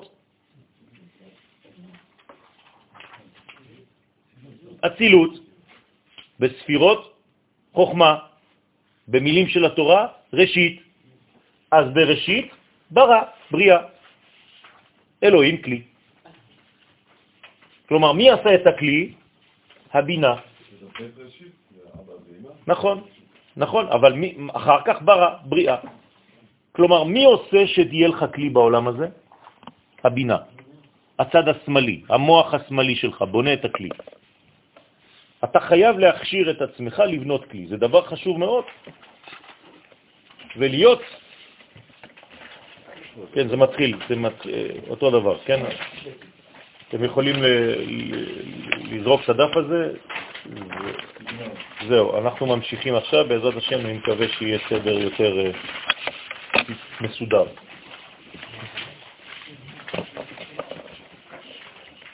אז זה השם אלוהים הראשון שבתורה, פיקודה קדמה, נרמזת במצווה הראשונה שהיא מצוות יראת השם, כן, שהוא הרביעית, שבמלכות, שנתקנת מן הבינה.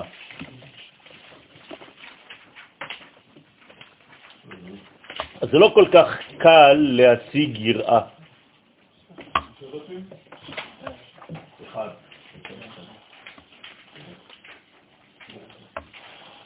מה אמרתי עכשיו? זה לא כל כך קל. זה לא קל להשיג יראה. כדי להשיג יראה צריך בינה. למה אתם בורחים? אנחנו חוזרים על מה שאנחנו אומרים, אל תברחו. כדי לקבל, לעשות את עצמך כלי קיבול, אתה צריך לפתח את הבינה, את המוח השמאלי שלך. מי שלא מפתח את המוח השמאלי שלו בחיים, לא יכול להכשיר את עצמו להיות כלי קיבול. איך מפתחים את המוח השמאלי?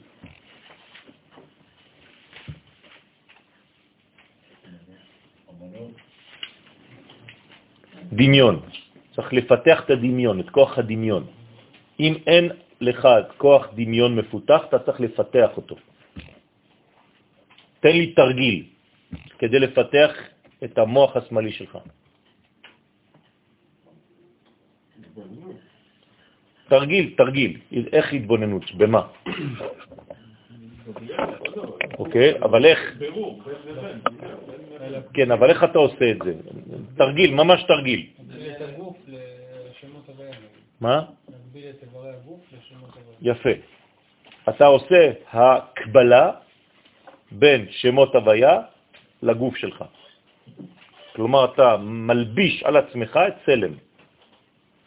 אפשרות אחרת, אתה הופך את הדף, זה קורה הפוך. תנסו לעשות את זה. דבר שלישי, כן? אתה חייב לעקוב אחרי האצבע שלך בלי להזיז את הפנים שלך, רק את העיניים. דבר רביעי, אתה כותב בלשון אחת ומתרגם סימולטנית ללשון אחרת. כל הדברים האלה מפתחים את המוח השמאלי שלך. זה חשוב לפתח אותו, להכניס אותו לפעולה, לשלוח בו כוחות, להפציץ אותו באורות כדי לתפעל אותו. אם חז ושלום הוא מתנוון, אז יש לך רק רעיונות, ואין לך כוח לפיתוח הרעיונות הזה, כי אין לך שום דמיון. אתה לא יכול להיות נביא גם. לכן הדבר הראשון של הנביא זה כלי. ככה בונים כלי של יראת השם. צריך לעשות עבודה רצינית בדבר הזה. אתם צריכים לעבוד על כוח הדמיון, כדי לפתח בעצמכם את הכוח הדבר הזה. זה מפתחים אצל התינוק שמספרים לו סיפורים. כשהוא ילד קטן צריך לפתח בעצמו את כוח הדמיון. תעשה פאזל. מערכת החינוך שלנו בדיוק הפוכה. יפה. אם היינו עושים אצל הילדים פאזלים, כן? היינו מכניסים אותם בכוח הדמיון לדמות דבר לדבר, מתוך צבעים, מתוך צורות, מתוך קווים. מה עושים דבר ראשון כשבונים פאזל? את המסגרת, נכון? אז בשביל זה צריך לפתח את כל הדברים האלה. האנשים לא עושים את זה, ולכן צריך לעשות את זה בקרב המשפחות.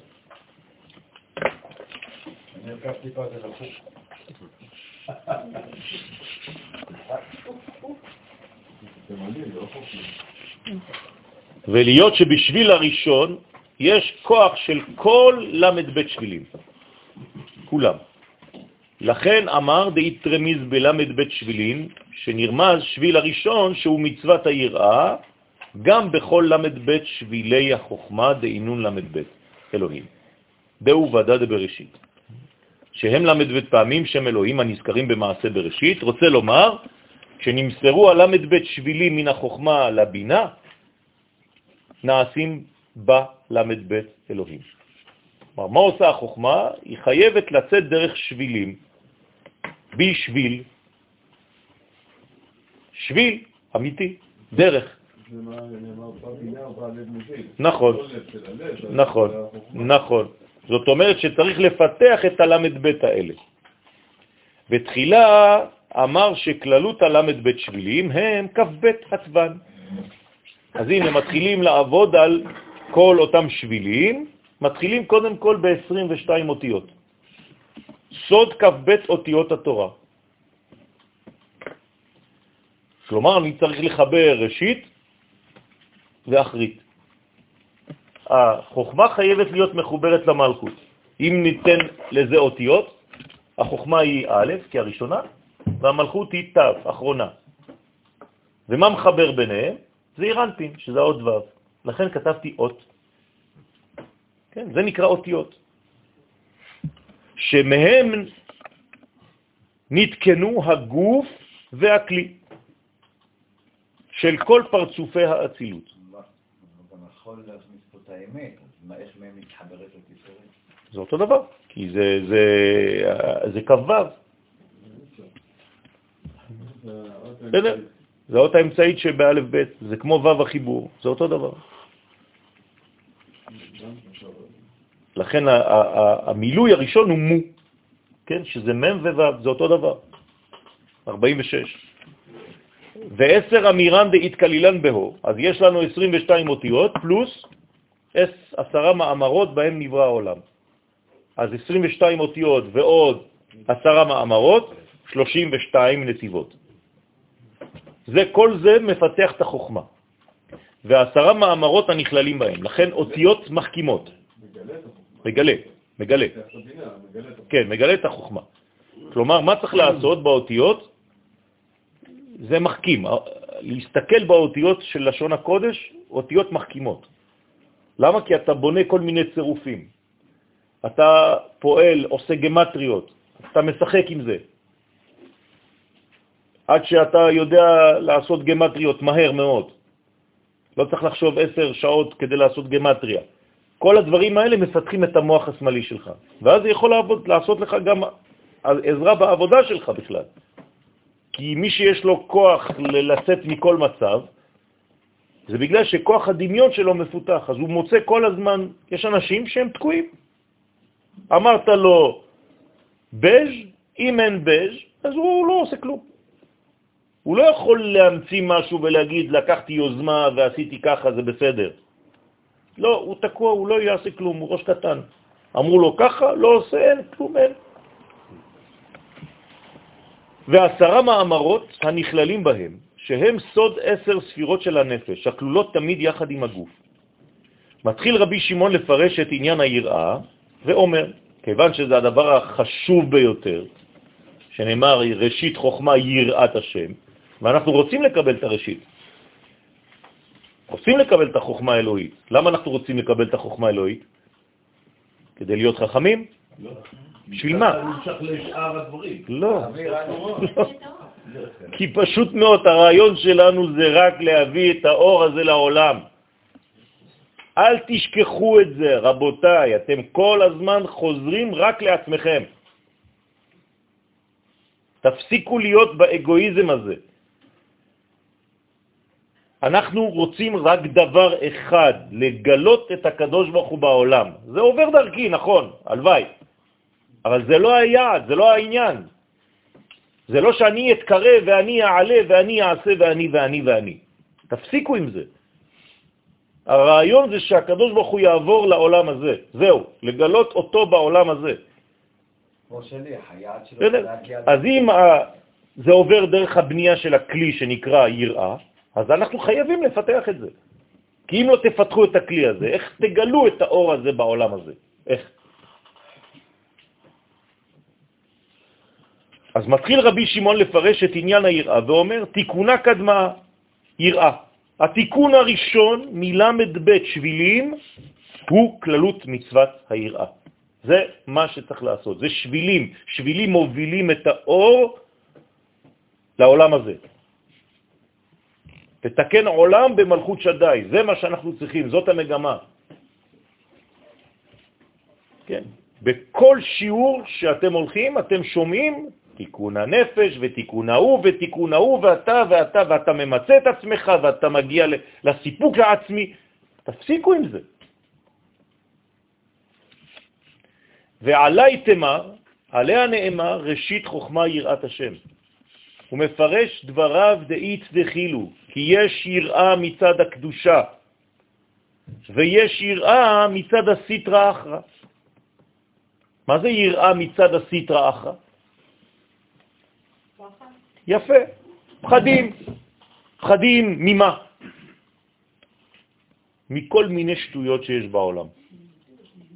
כלומר, כל מי שפוחד בעולם הזה ממשהו או ממי שהוא, זה על חשבון היראה האמיתית של הקדוש ברוך הוא. בסדר? בדיוק. אם הייתה לנו יראה אמיתית של האחד המקורי, לא היינו מפחדים משום דבר. העולם הזה, כל כולו פחד אחד גדול, אצל רוב האנשים.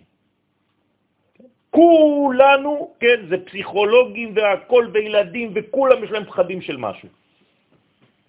למה? כי חסר לנו הדבר הזה שנקרא יראת השם. במילים אחרות אני נותן לכם עכשיו מפתח שהזוהר נותן לנו, שאם תפתחו, אם נפתח את היראה האמיתית של הקדוש ברוך הוא, כל הפחדים שלנו ייעלמו.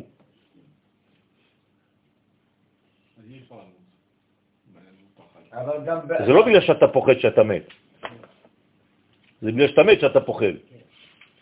אבל האמת שזה בא משני הצדדים גם. זה מוביל לזה. וזה יהפוך לדחף במקום הפחד. כלומר, אתה תהיה חזק מאוד. אז יש פה עכשיו ממש עבודה לבן האדם, לתקן את האדם כדי שיוכל להיות צינור אמיתי. יראת השם. אז אני צריך ללמוד עכשיו מה זה יראת השם, אז הזוהר הקדוש נותן לי עכשיו מתנה גדולה. רבי שמעון בר יוחאי, עליו השלום, דואג לנו, אומר לנו, אתם צריכים להיות צינורות בריאים. צינור בריא לא מפחד מאף אחד. צינור בריא עושה את השליחות שלו. הוא צריך להגן על עצמו. לא צריך לראות אם יש בעיה, מיד לנטרל אותה. כן? אז זה נראה לפעמים מאוד אכזרי, אבל אין מה לעשות.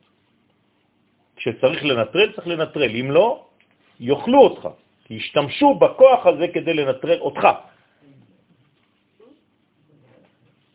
כן, ישלחו לך עפיפון עם ילד בן שמונה, ואתה משותק. כי הוא בן שמונה, אבל ישרף לך את כל האדמה שלך, זה בסדר. כן.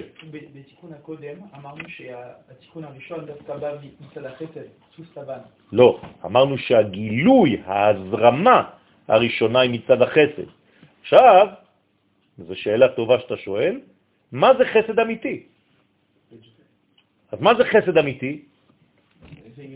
ללמוד לקבל. לכן אנחנו לומדים קבלה. קבלה זה לשון כלי ראשון. כלומר, למה לומדים קבלה? כדי ללמוד איך מקבלים את האור האלוהי בעולם הזה. זהו. עכשיו, נותנים לך את התשובה, נותנים לך את המילה, יראה. כלומר, היראה בנויה מי' ר' א' וה'. כלומר, אם תלמד את המילים האלה, ואתם מבינים שיש הקבלה לי' כ' ו' כ', אתם תבינו שבתוך זה יש הכל. האצילות, בריאה, יצירה ועשייה, ויש הכל, הכל, הכל, הכל. כדי לקבל את העירה צריך לפתוח את הכלי של חסד. הכלי של חסד מזרים. אז הוא אומר לך, איך אני יכול להזרים דבר? על ידי זה שיש לי כלי קיבול. אם לא, זה זרע לבטלה. בסדר? אז יראת השם, דה שכינתה מלכות קדישה. עכשיו, איך קוראים ליראה הזאת בלימודים שלנו? מלכות. כלומר, למה אתה צריך לדאוג בחיים שלך? למלכות, למלכות השם בעולם. אם אתה בכל שיעור מחזיר לך את, במנטרה את הדבר הזה, אתה בסופו של דבר תבין שאתה לא מרכז העולם. יש פה מרכזיות, יש פה מגמה גדולה מאוד, יותר גדולה מאשר התיקון שלך. בסדר? והתיקון הגדול זה הוא, זה המלכות שלו, זה הגילוי שלו. אבל אם אתה שם את עצמך במרכז המציאות, במרכז החיים, אז התבלבלת, זה כבר עבודה זרה. זה כבר עבודה זרה. גם אם אתה אומר שזה דרך התורה והמצוות, באתי לגדול ולהתקרב ולהיות ולהיות. לא באת בשביל זה. באת רק כדי לגלות מלכות. זה שאתה מתקדם ומתפתח, זה רק בשביל זה, לא לשכוח. כי אם אתה מתפתח ומשתכלל והופך להיות צדיק גדול, ואתה חושב שזה רק בשביל שיהיה לך תורה ולא יודע מה, לא הבנת כלום. זה רק כדי שתהיה צינור יפה וטוב ואמיתי לגילוי אחד, מלכות השם בעולם הזה. זהו. דה שכינתה מלכות קדישה. השכינה, שהיא המלכות הקדושה, נקראת אישה יראת השם. באתי למלא את העולם הזה מהתוכן האלוהי. זה מה שהרעיון שלי הכללי. אחרי זה תסתדר, תעשה מה שאתה רוצה, תהיה חייל טוב, תתקדם. תעשה אימונים, תעשה מה שאתה רוצה, תהיה בכושר, תשמור על כושר, תשמור על כשרות, תשמור על כישרון. תפתח את כל המנגנונים שלך כדי להיות הצינור הכי טוב לדבר הזה. זהו. כן. תהיה חייל טוב, חייל מצטיין בדבר הזה. זה נקרא צדיק. כי הוא מזרים יותר ויותר. הקדוש ברוך הוא עובר דרכו. אבל אם הרעיון שלו זה הוא בעצמו, אז הכל סתום. יש פה הקבלה יפה מאוד בין יראה לבין י"ק ו"ק, כי הם מתחילים גם בי' ומתחילים ב"ק. לאט לאט, אנחנו מתקדמים, כן? צריך לפתח את כוח הראייה, צריך לפתוח הרבה דברים.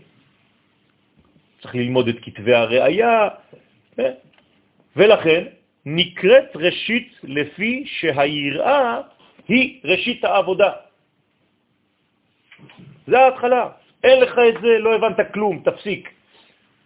שיעור ראשון, למי אנחנו דואגים? מה זה עם ישראל? זה מה שאני נותן לתלמידים במכון מאיר בשיעור הראשון.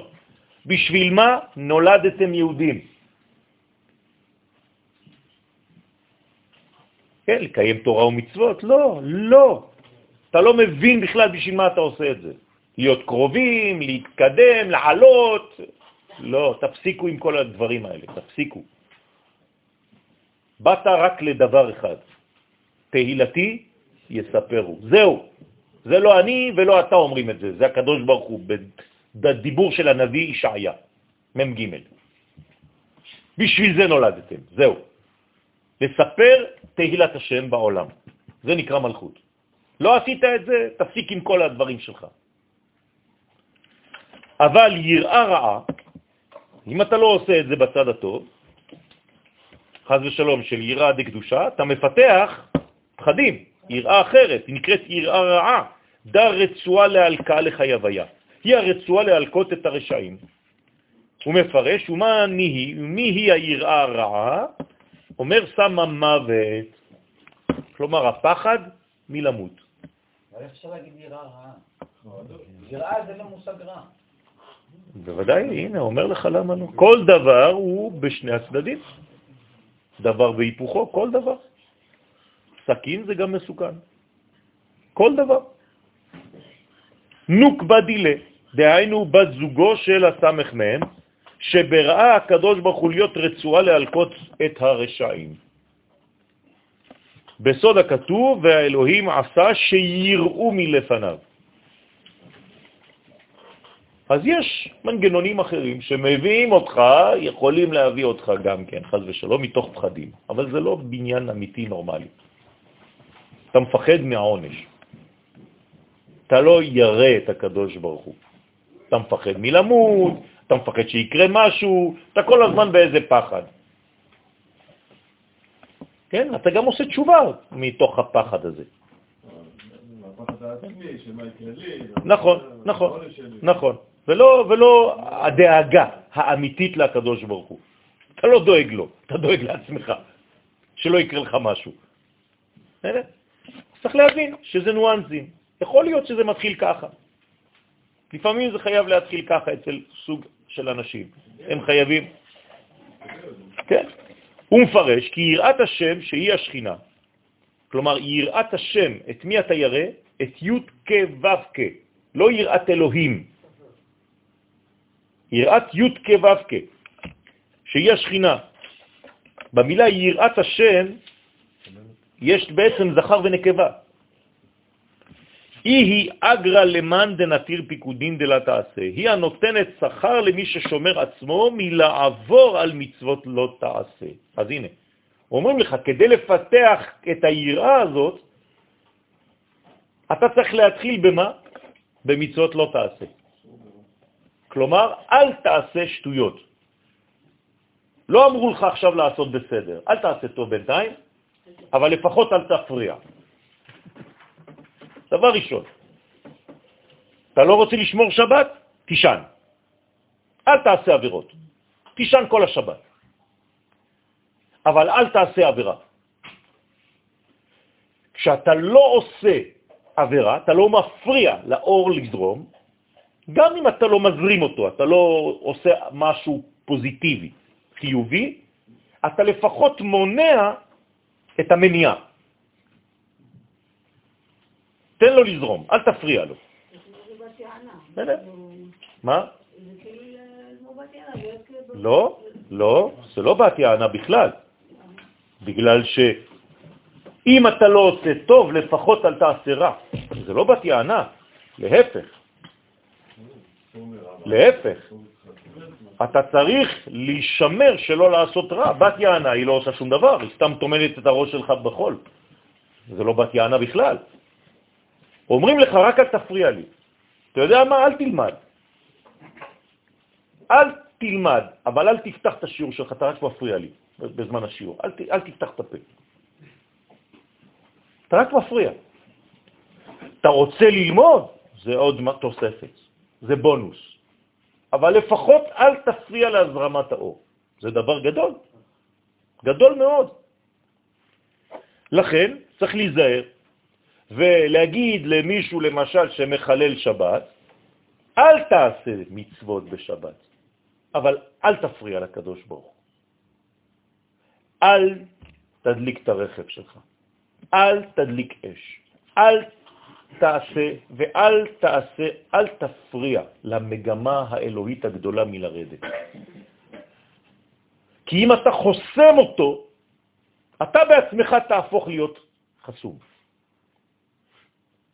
אתה תפתח את עצמך, תיתן לו לזרום, גם אם אתה לא שותף בינתיים, אתה לא עושה שום מצווה. אתה לא מקדש, אתה לא שר, אתה לא לומד תורה, בסדר. אבל אל תפריע לי. זה כבר עבודה גדולה מאוד. לכן, ממנה בא השכר למי שבא עבירה לידו והתגבר על יצרו וניצל ממנו. הנה, יש לו שכר לבן אדם הזה. שיכול היה לעשות עכשיו דבר רע, לסגור, והוא לא סוגר. הוא לא עושה כלום, אבל הוא לא סוגר לפחות. אז יש לו שכר על זה, שהוא לא סגר את הדלת לזרימה האלוהית. לכן באה לידו עבירה, והוא לא עשה אותה.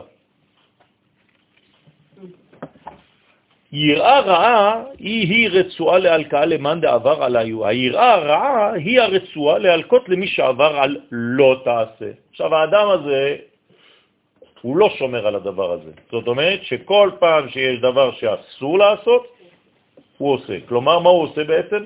הוא סוגר את השער. כל הזמן סוגר. יש לו מנעולים. של נעליך, אתם מבינים עכשיו מה זה אומר? אל תפריע לי. לא ביקשתי ממך לעשות שום דבר, רק אל תפריע לי, תפתח את המנעול. אתה לא עושה את זה, יש רצועה שתפחיד אותך בחיים. הקדוש ברוך הוא יביא עליך, חז ושלום, מדרגה של פחד, של פחדים, של כל מיני דברים, שהם בעצם הדבר הזה, שהתגובה נגד. בהלקאות, ממש, במכות, חז ושלום. רוצה לומר, מבת זוגו של הסמך בן, בה יבוא העונש, חז ושלום, למי שעבר על לא תעשה ולא יתגבר על יצרו. אז שולחים לו איזו אישה שנקראת לו האישה של הסמך מם, כלומר הנחש, ואז הנחש מטפל בו, ואז יש לו בעיות ב... אללה יסתר, לא נגיד, בסדר? לא עלינו ולא עליכם. במילים פשוטות, זה אומר שהאדם שמפריע לבורא בזרימה שלו, הוא בעצמו עכשיו יקבל על זה חסימה בכל מיני תחומים בחיים. ואחרי זה הוא שואל את עצמו למה לא נכנס זה ולמה לא זה ולמה לא זה ולמה לא זורם. אם אני מאשר את הקדוש ברוך הוא דרכי, אני מאושר. זה אותו דבר. תן לקדוש ברוך הוא לזרום, אל תפריע לו. תשתוק. שב ואל תעשה עדיף.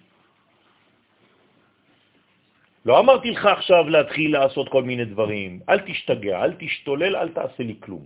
רק אל תפריע לי. קם רבי שמעון, ולכן אנחנו מתחילים את השנה ככה, רבותיי. במה? בתזכורת כללית של כל עם ישראל, שמה? תעשו לי טובה, בראש השנה, תחילת השנה, לא באתי להגיד לכם לעשות מצוות, לא באתי להגיד לכם לעשות שום דבר. תשתקו. אל תעשו כלום. תנו לי לזרום, אל תפריעו לי. זה נקרא יום הזיכרון. מה עושים ביום הזיכרון הזה? על מי אנחנו מדברים? רק על דבר אחד, עליה. מלכות, נכון? באנו להמליך אותו. כלומר, כל יהודי ביום הראשון של השנה מזכירים לו, לא אתה עיקרי. לא אני העיקרי בעולם הזה, אני לא באמצע המציאות. מי שבאמצע המציאות זאת היא. שכחת את זה, לא הבנת כלום. בסדר? לכן מה צריך לעשות בראש השנה? באמת באמת, מה צריך לעשות? לשתוק, לשמוע. זה המצווה היחידה שיש בכל היום הזה, לשמוע כל שופר. זהו, אל תפריע לי. כן, כן. אל תפריע, אל תדבר, אל תאמר כלום. אתה יודע מה? אל תתפלל. מצוות היום בשופר, זהו, תן לי לזרום. אני הולך רחוק, כן? אבל זה לא, זה לא כדי שתיקחו את זה בפשט. אם היינו מסוגלים באמת, באמת, להזרים אותו, לא היינו צריכים אפילו להתפלל. לא להגיד מילה אחת. כי כשאתה מתפלל, אתה חושב שאתה נכנס למערכת וזה, ואתה עושה. זה נכון. אבל אם אתה לא מבין את זה בכלל, ואתה דואג רק שלא יהיה לך עונש, זה הפכת את ראש השנה עוד פעם לאיזה חג אגואיסטי, שמה יהיה לי בשנה הזאת? אז לא הבנת כלום, עוד פעם אתה חוזר לאותה מנטרה. אתה שם את עצמך באמצע, אז זה עבודה זרה. אני לא עובד את עצמי, אני עובד את הבורא. תשתוק, תן לי לזרום. תשמע, זהו. תהיה פסיבי, תשמע. הקול של השופר זורם. זה לא קשה, נכון? הלוואי והיינו מבינים רק את הדבר הזה. קם רבי שמעון ואמר לבנו אלעזר, ברית, זה לא גבינה, כן? בני חביבי, הנה, איתמן דדחי לקודשה בריחו בגין דייחון בנוי. יש מי שירא מהקדוש ברוך הוא בשביל שהבנים שלו יחיו. זה מה שמפחיד אותו כל החיים. הוא דואג לילדים, שיחיו. תשימו לב, זה אבא אומר לבן שלו, כן? ויהיה לו נחת מהם. זה מה שהוא מבקש כל היום, רק שיהיה לי נחת מהילדים. זה מה שבאת לעשות בחיים. כן, כמו שאומרים, העיקר שנהיה בריאים. זה לא העיקר, רבותיי, זה לא נכון. העיקר שנזרים את אור השם בעולם. בשביל זה אתה צריך להיות בריא, בסדר, אבל זה לא העיקר שנהיה בריאים. זה האמצעי שנהיה בריאים כדי להגיע לדבר הזה. אז אל תחזרו על מילים ששמעתם. הבריאות זו תוצאה דווקא מהזרימה? בוודאי. אז זה זה אותו דבר. לא. אם אתה חושב על זה, כן, עכשיו הגעת למסקנה הזאת באמצע השיעור. אני רוצה לשמוע על הביטוי. כן, אבל זה לא העיקר, כי למי שאתה אומר את זה בחוץ, הוא לא הגיע למסקנה שאתה מבין עכשיו. אז כשאתה אומר למישהו ואתה רוצה לשמור על הביטוי, העיקר שתהיה בריא כדי להיות צינור טוב. תוסיף את זה, שיבין. כי אם לא, אם העיקר זה להיות בריא, אז כל יום הוא ילך לחוף הים ויעשה ריצה קטנה, כן, עם כל מיני מכשירים וכל מיני זה, או מקלות. כן. אז מה עשית? בשביל זה אתה זה? אז מה, בסוף תמות אה, בכושר, גם תמות בכושר, אז מה, נכון? יש שמתים בלי כושר, יש שמתים עם כושר. זה מה שבאת לעשות. כן, אמרו לי, לך לך. כן.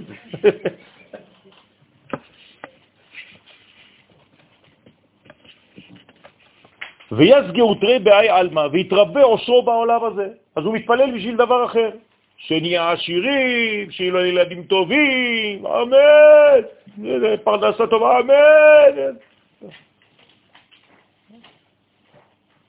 אתה לפי הגובה של האמן, אתה יודע מה רוצים.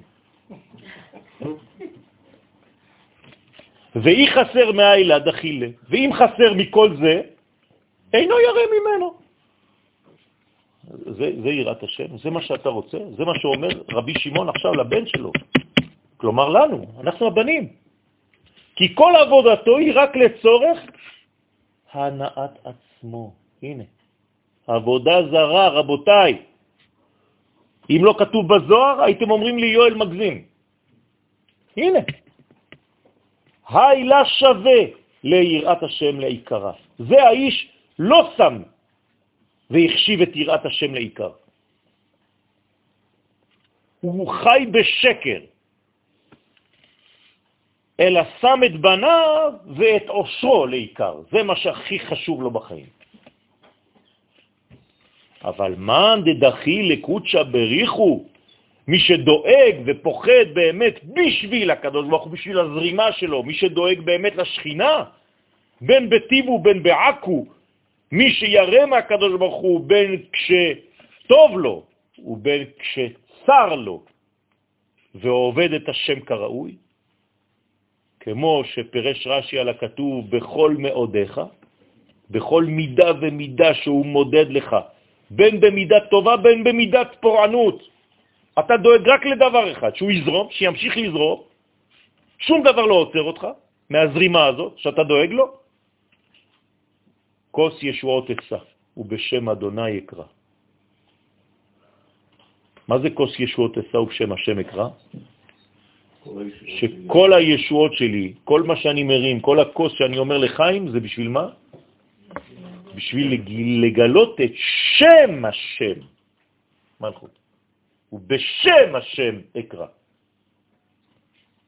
כלומר, אני קורא רק לדבר אחד. מה שמעניין אותי זה דבר אחד.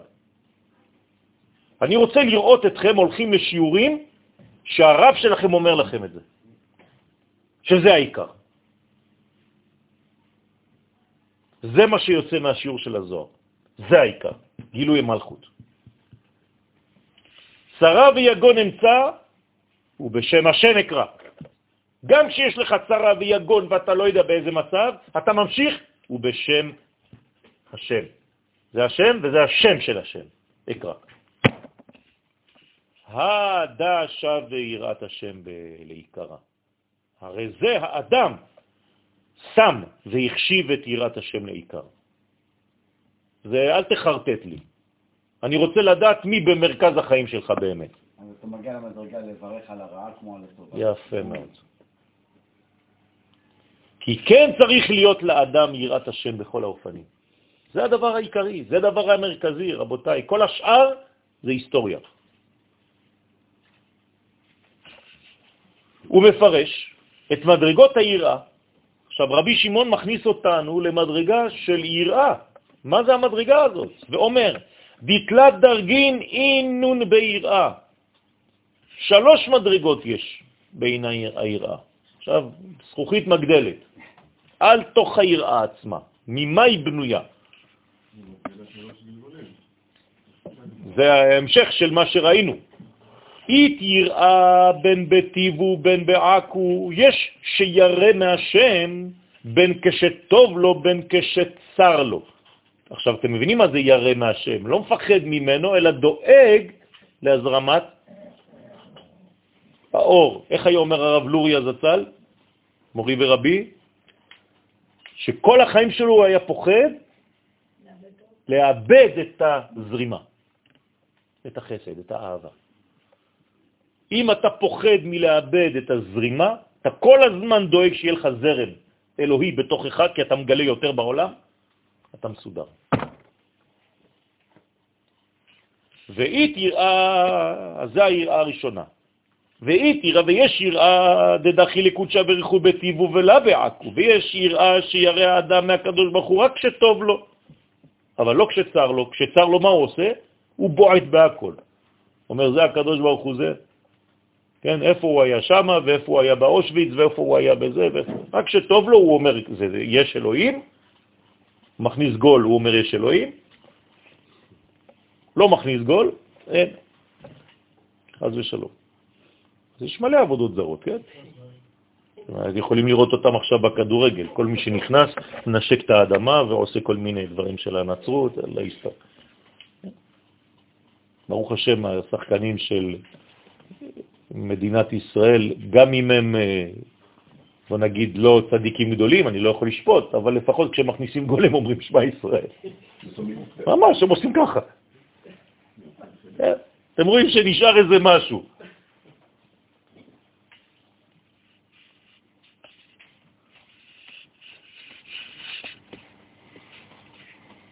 עכשיו, עכשיו, ורוצה לומר שאינו מקבל את הצער ואת האיסורים באהבה. הוא לא מקבל. כשיש לו צער ואיסורים, הוא לא מקבל את זה באהבה. הוא מתעצבן והוא כועס על הקדוש ברוך הוא ועל אשתו. בסדר? הנה התורה שלכם, והנה זה, עשיתי ולא קיבלתי כלום. אז תפסיק לי עם כל השטויות שלכם.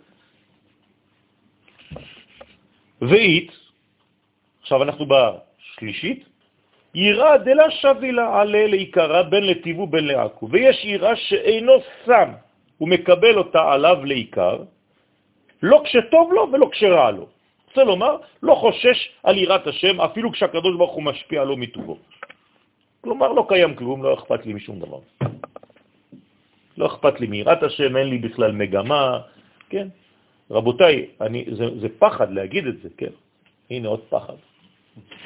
אבל תשאלו, רוב האנשים, בשביל מה הם שומרי תורה ומצוות? אני לא מדבר על אנשים שבכלל לא קרובים לתורה ולמצוות, שבכלל הם לא יגיעו למדרגה הזאת שאני פה כדי להזרים אלוהות בעולם. תדברו עם אנשים שהם עוסקים בתורה. בואו נראה מה יענו לכם. בשביל מה אתה עושה את מה שאתה עושה? תיזהרו, כל מה שאתם אומרים זה בשבילכם. תיזהרו. כי אם זה הדבר היחידי שעלה לכם ברצון, תיזהרו. קשה לאנשים לחשוב. יפה. לדאוג לאלוהים. נכון. נכון. מה זה לבדוק לאלוהים? נכון. כי הם לא יודעים את הסדר, איך הוא בנה את העולם, איך הוא ברא את העולם. לכן יש לך יתרון שאתה לומד את זה. חסר דעת. חסר דעת. זה הגלות. לא. בסדר, בסדר. זה אומר שרוב האנשים לא מבינים את הרעיון המרכזי הזה. לכן יש לכם זכות שאתם יודעים ומבינים מה הרעיון המרכזי בחיים בכלל, וכשנולדתם כיהודים בכלל. כי, כי אותנו בחר הקדוש ברוך הוא כדי להיות הצינור הזה. זה שגוי לא יבין את זה, מילא, אבל שאתה ישראל שנבראת בשביל זה, ואתה לא יודע את הפסוק הזה, בשביל מה נבראת, בשביל מה נוצרת, כי לא מגלים לך את זה, לא בתורה ולא בלימוד שלך ולא בשום ישיבה. חבל. חבל, כי אין לך כיתת אמונה. כי אתה לא מבין מה אתה עושה. ואני רגיל לשאול אנשים, וגדולים, גדולים אפילו. עוד יותר. תגיד לי מה אתם עושים, בשביל מה כל זה? תורה ומצוות. כלומר, הוא עובד את התורה, לא עובד את השם. זהירות. מרוב, כן, היו אומרים לנו במר, במרכז הרב, ואחרי זה גם במכון מאיר, מרוב עבודת התורה והמצוות אתה כבר לא עובד את השם שם, אין לך זמן. כשקוראים את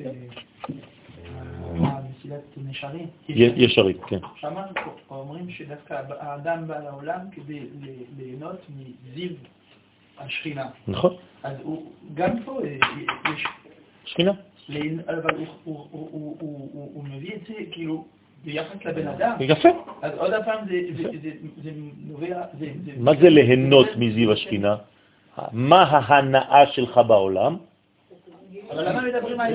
לא חשוב, כי אתה המקבל, אתה רואה את זה. אתה הספקטטור של הדבר הזה. אם זה לא מופיע בחיים שלך, אז לא ראית. כלומר, מה צריכה להיות ההנאה שלך בעולם? לראות את זיו השכינה. זהו, זה בסדר גמור. לא אמרו לך שאתה אפס. להפך. כלומר, אני צריך להיות שמח. אם אני בשמחה, זה אומר שמה? ממה אני שמח? מזה שהקדוש ברוך הוא מתגלה בעולם. זאת צריכה להיות השמחה שלי. ואני עצוב ממה? שאין, שחשוך, שגלות, שאין ידיעה. מזה מה שצריך לצייר אותי בעולם. אנחנו דואגים לקדוש ברוך הוא כשאנחנו הולכים לישון? או אתה דואג לבטן שלך ולחברים שלך ורק לעצמך ולעולם הזה, ומי הרוויח ומי ניצח אתמול? ארגנטינה או זה או... מה אכפת לך מכל זה? הוא מפרש... ההזרמה זה מה שאנחנו צריכים לזכור, כן. להזרים.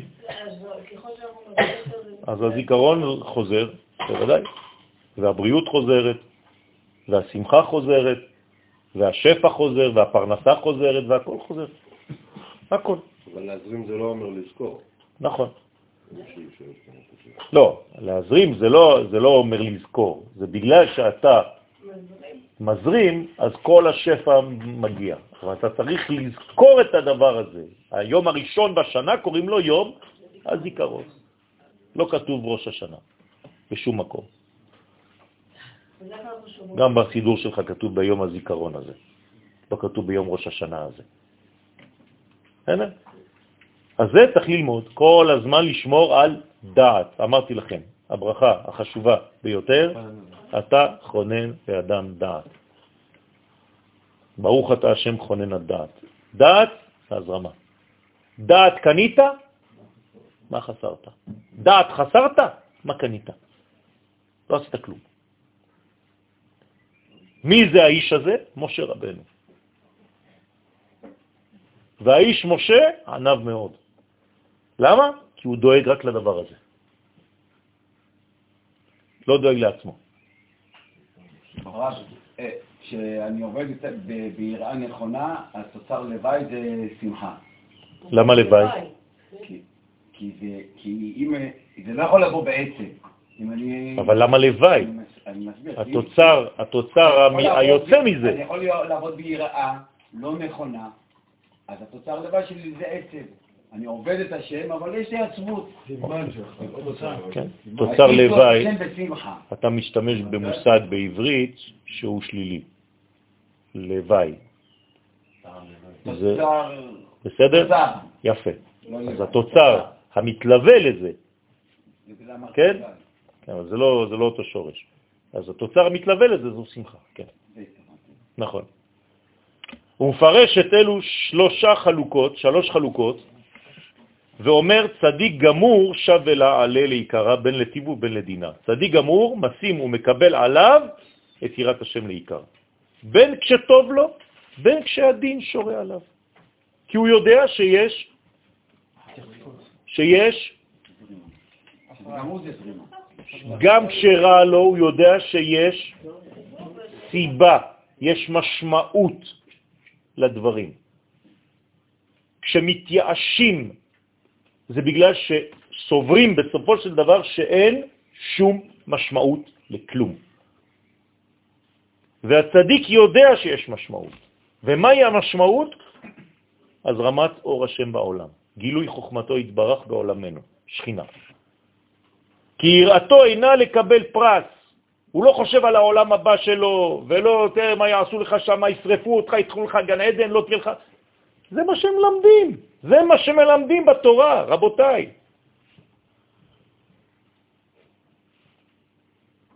אלא מחמת רוממותו התברך שמו, זה מה שצריך להדאיג אותי, רק שמו התברך. בנוני שבי לעלה לטיבו וללדינה. בנוני משים ומקבל עליו את היראה בעת שטוב לו, כדי שלא ימנעו ממנו את השפע. הוא אומר, אני רואה שזה מנגנון שעובד, בוא נשמור על קצב. אבל לא כשהדין שורה עליו, בדיוק כשמשהו מתחרבש לו, הכל בועט בהכל. כי אינו מקבל את האיסורים לכפרת אבונותיו. ורשע גמור, לה שווה לעיקרה, לה בטיבו ולה בדינה. רשע גמור אינו שם ומקבל עליו בכלל את היראה, לעיקר, לא כשטוב לו ולא כשהדין שורה עליו. למה? כי הוא לא חושש על יראת השם, זה לא הדאגה שלו בחיים. הוא לא יודע בכלל מה, מה הולך שם, על מה מדברים וכו'. אפילו כשמקבל טובות מהקדוש ברוך הוא, כן, כי הוא רשע, אז מה, מה זה הטובות מבחינתו? זה לא, זה לא שלו, זה, זה לא של הקדוש ברוך הוא, זה של עצמו. כוחי. בסדר? אז צריך להיזהר מאוד מכל הדברים האלה, ואנחנו מסיימים בזה שלשמור על מה? על המגמה הכללית. רבותיי, תזכרו את זה טוב טוב, אני מזכיר את זה כמעט כל שיעור, כל השנים האלה, שהדבר היחיד שמעניין אותנו זה תהילתי יספרו. זה כמה שנהיה יותר צינורות לגילוי האור בענבה, בניקיון, ולפחות, אם אתה לא מסוגל לעשות את זה באופן אקטיבי, אל תפריע. אל תפריע לזרימה האלוהית, תן לו לעבור. שבת שלום.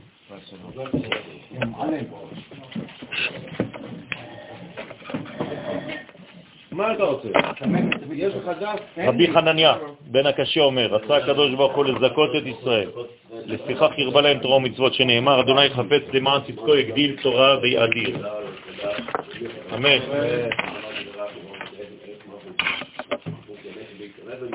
אמן. אמן יהיה שמי רבה מברכה, מאמן מיה יתברך וישתבח ויתבח וחומה לפי כדר וצריך ללשם. אמן.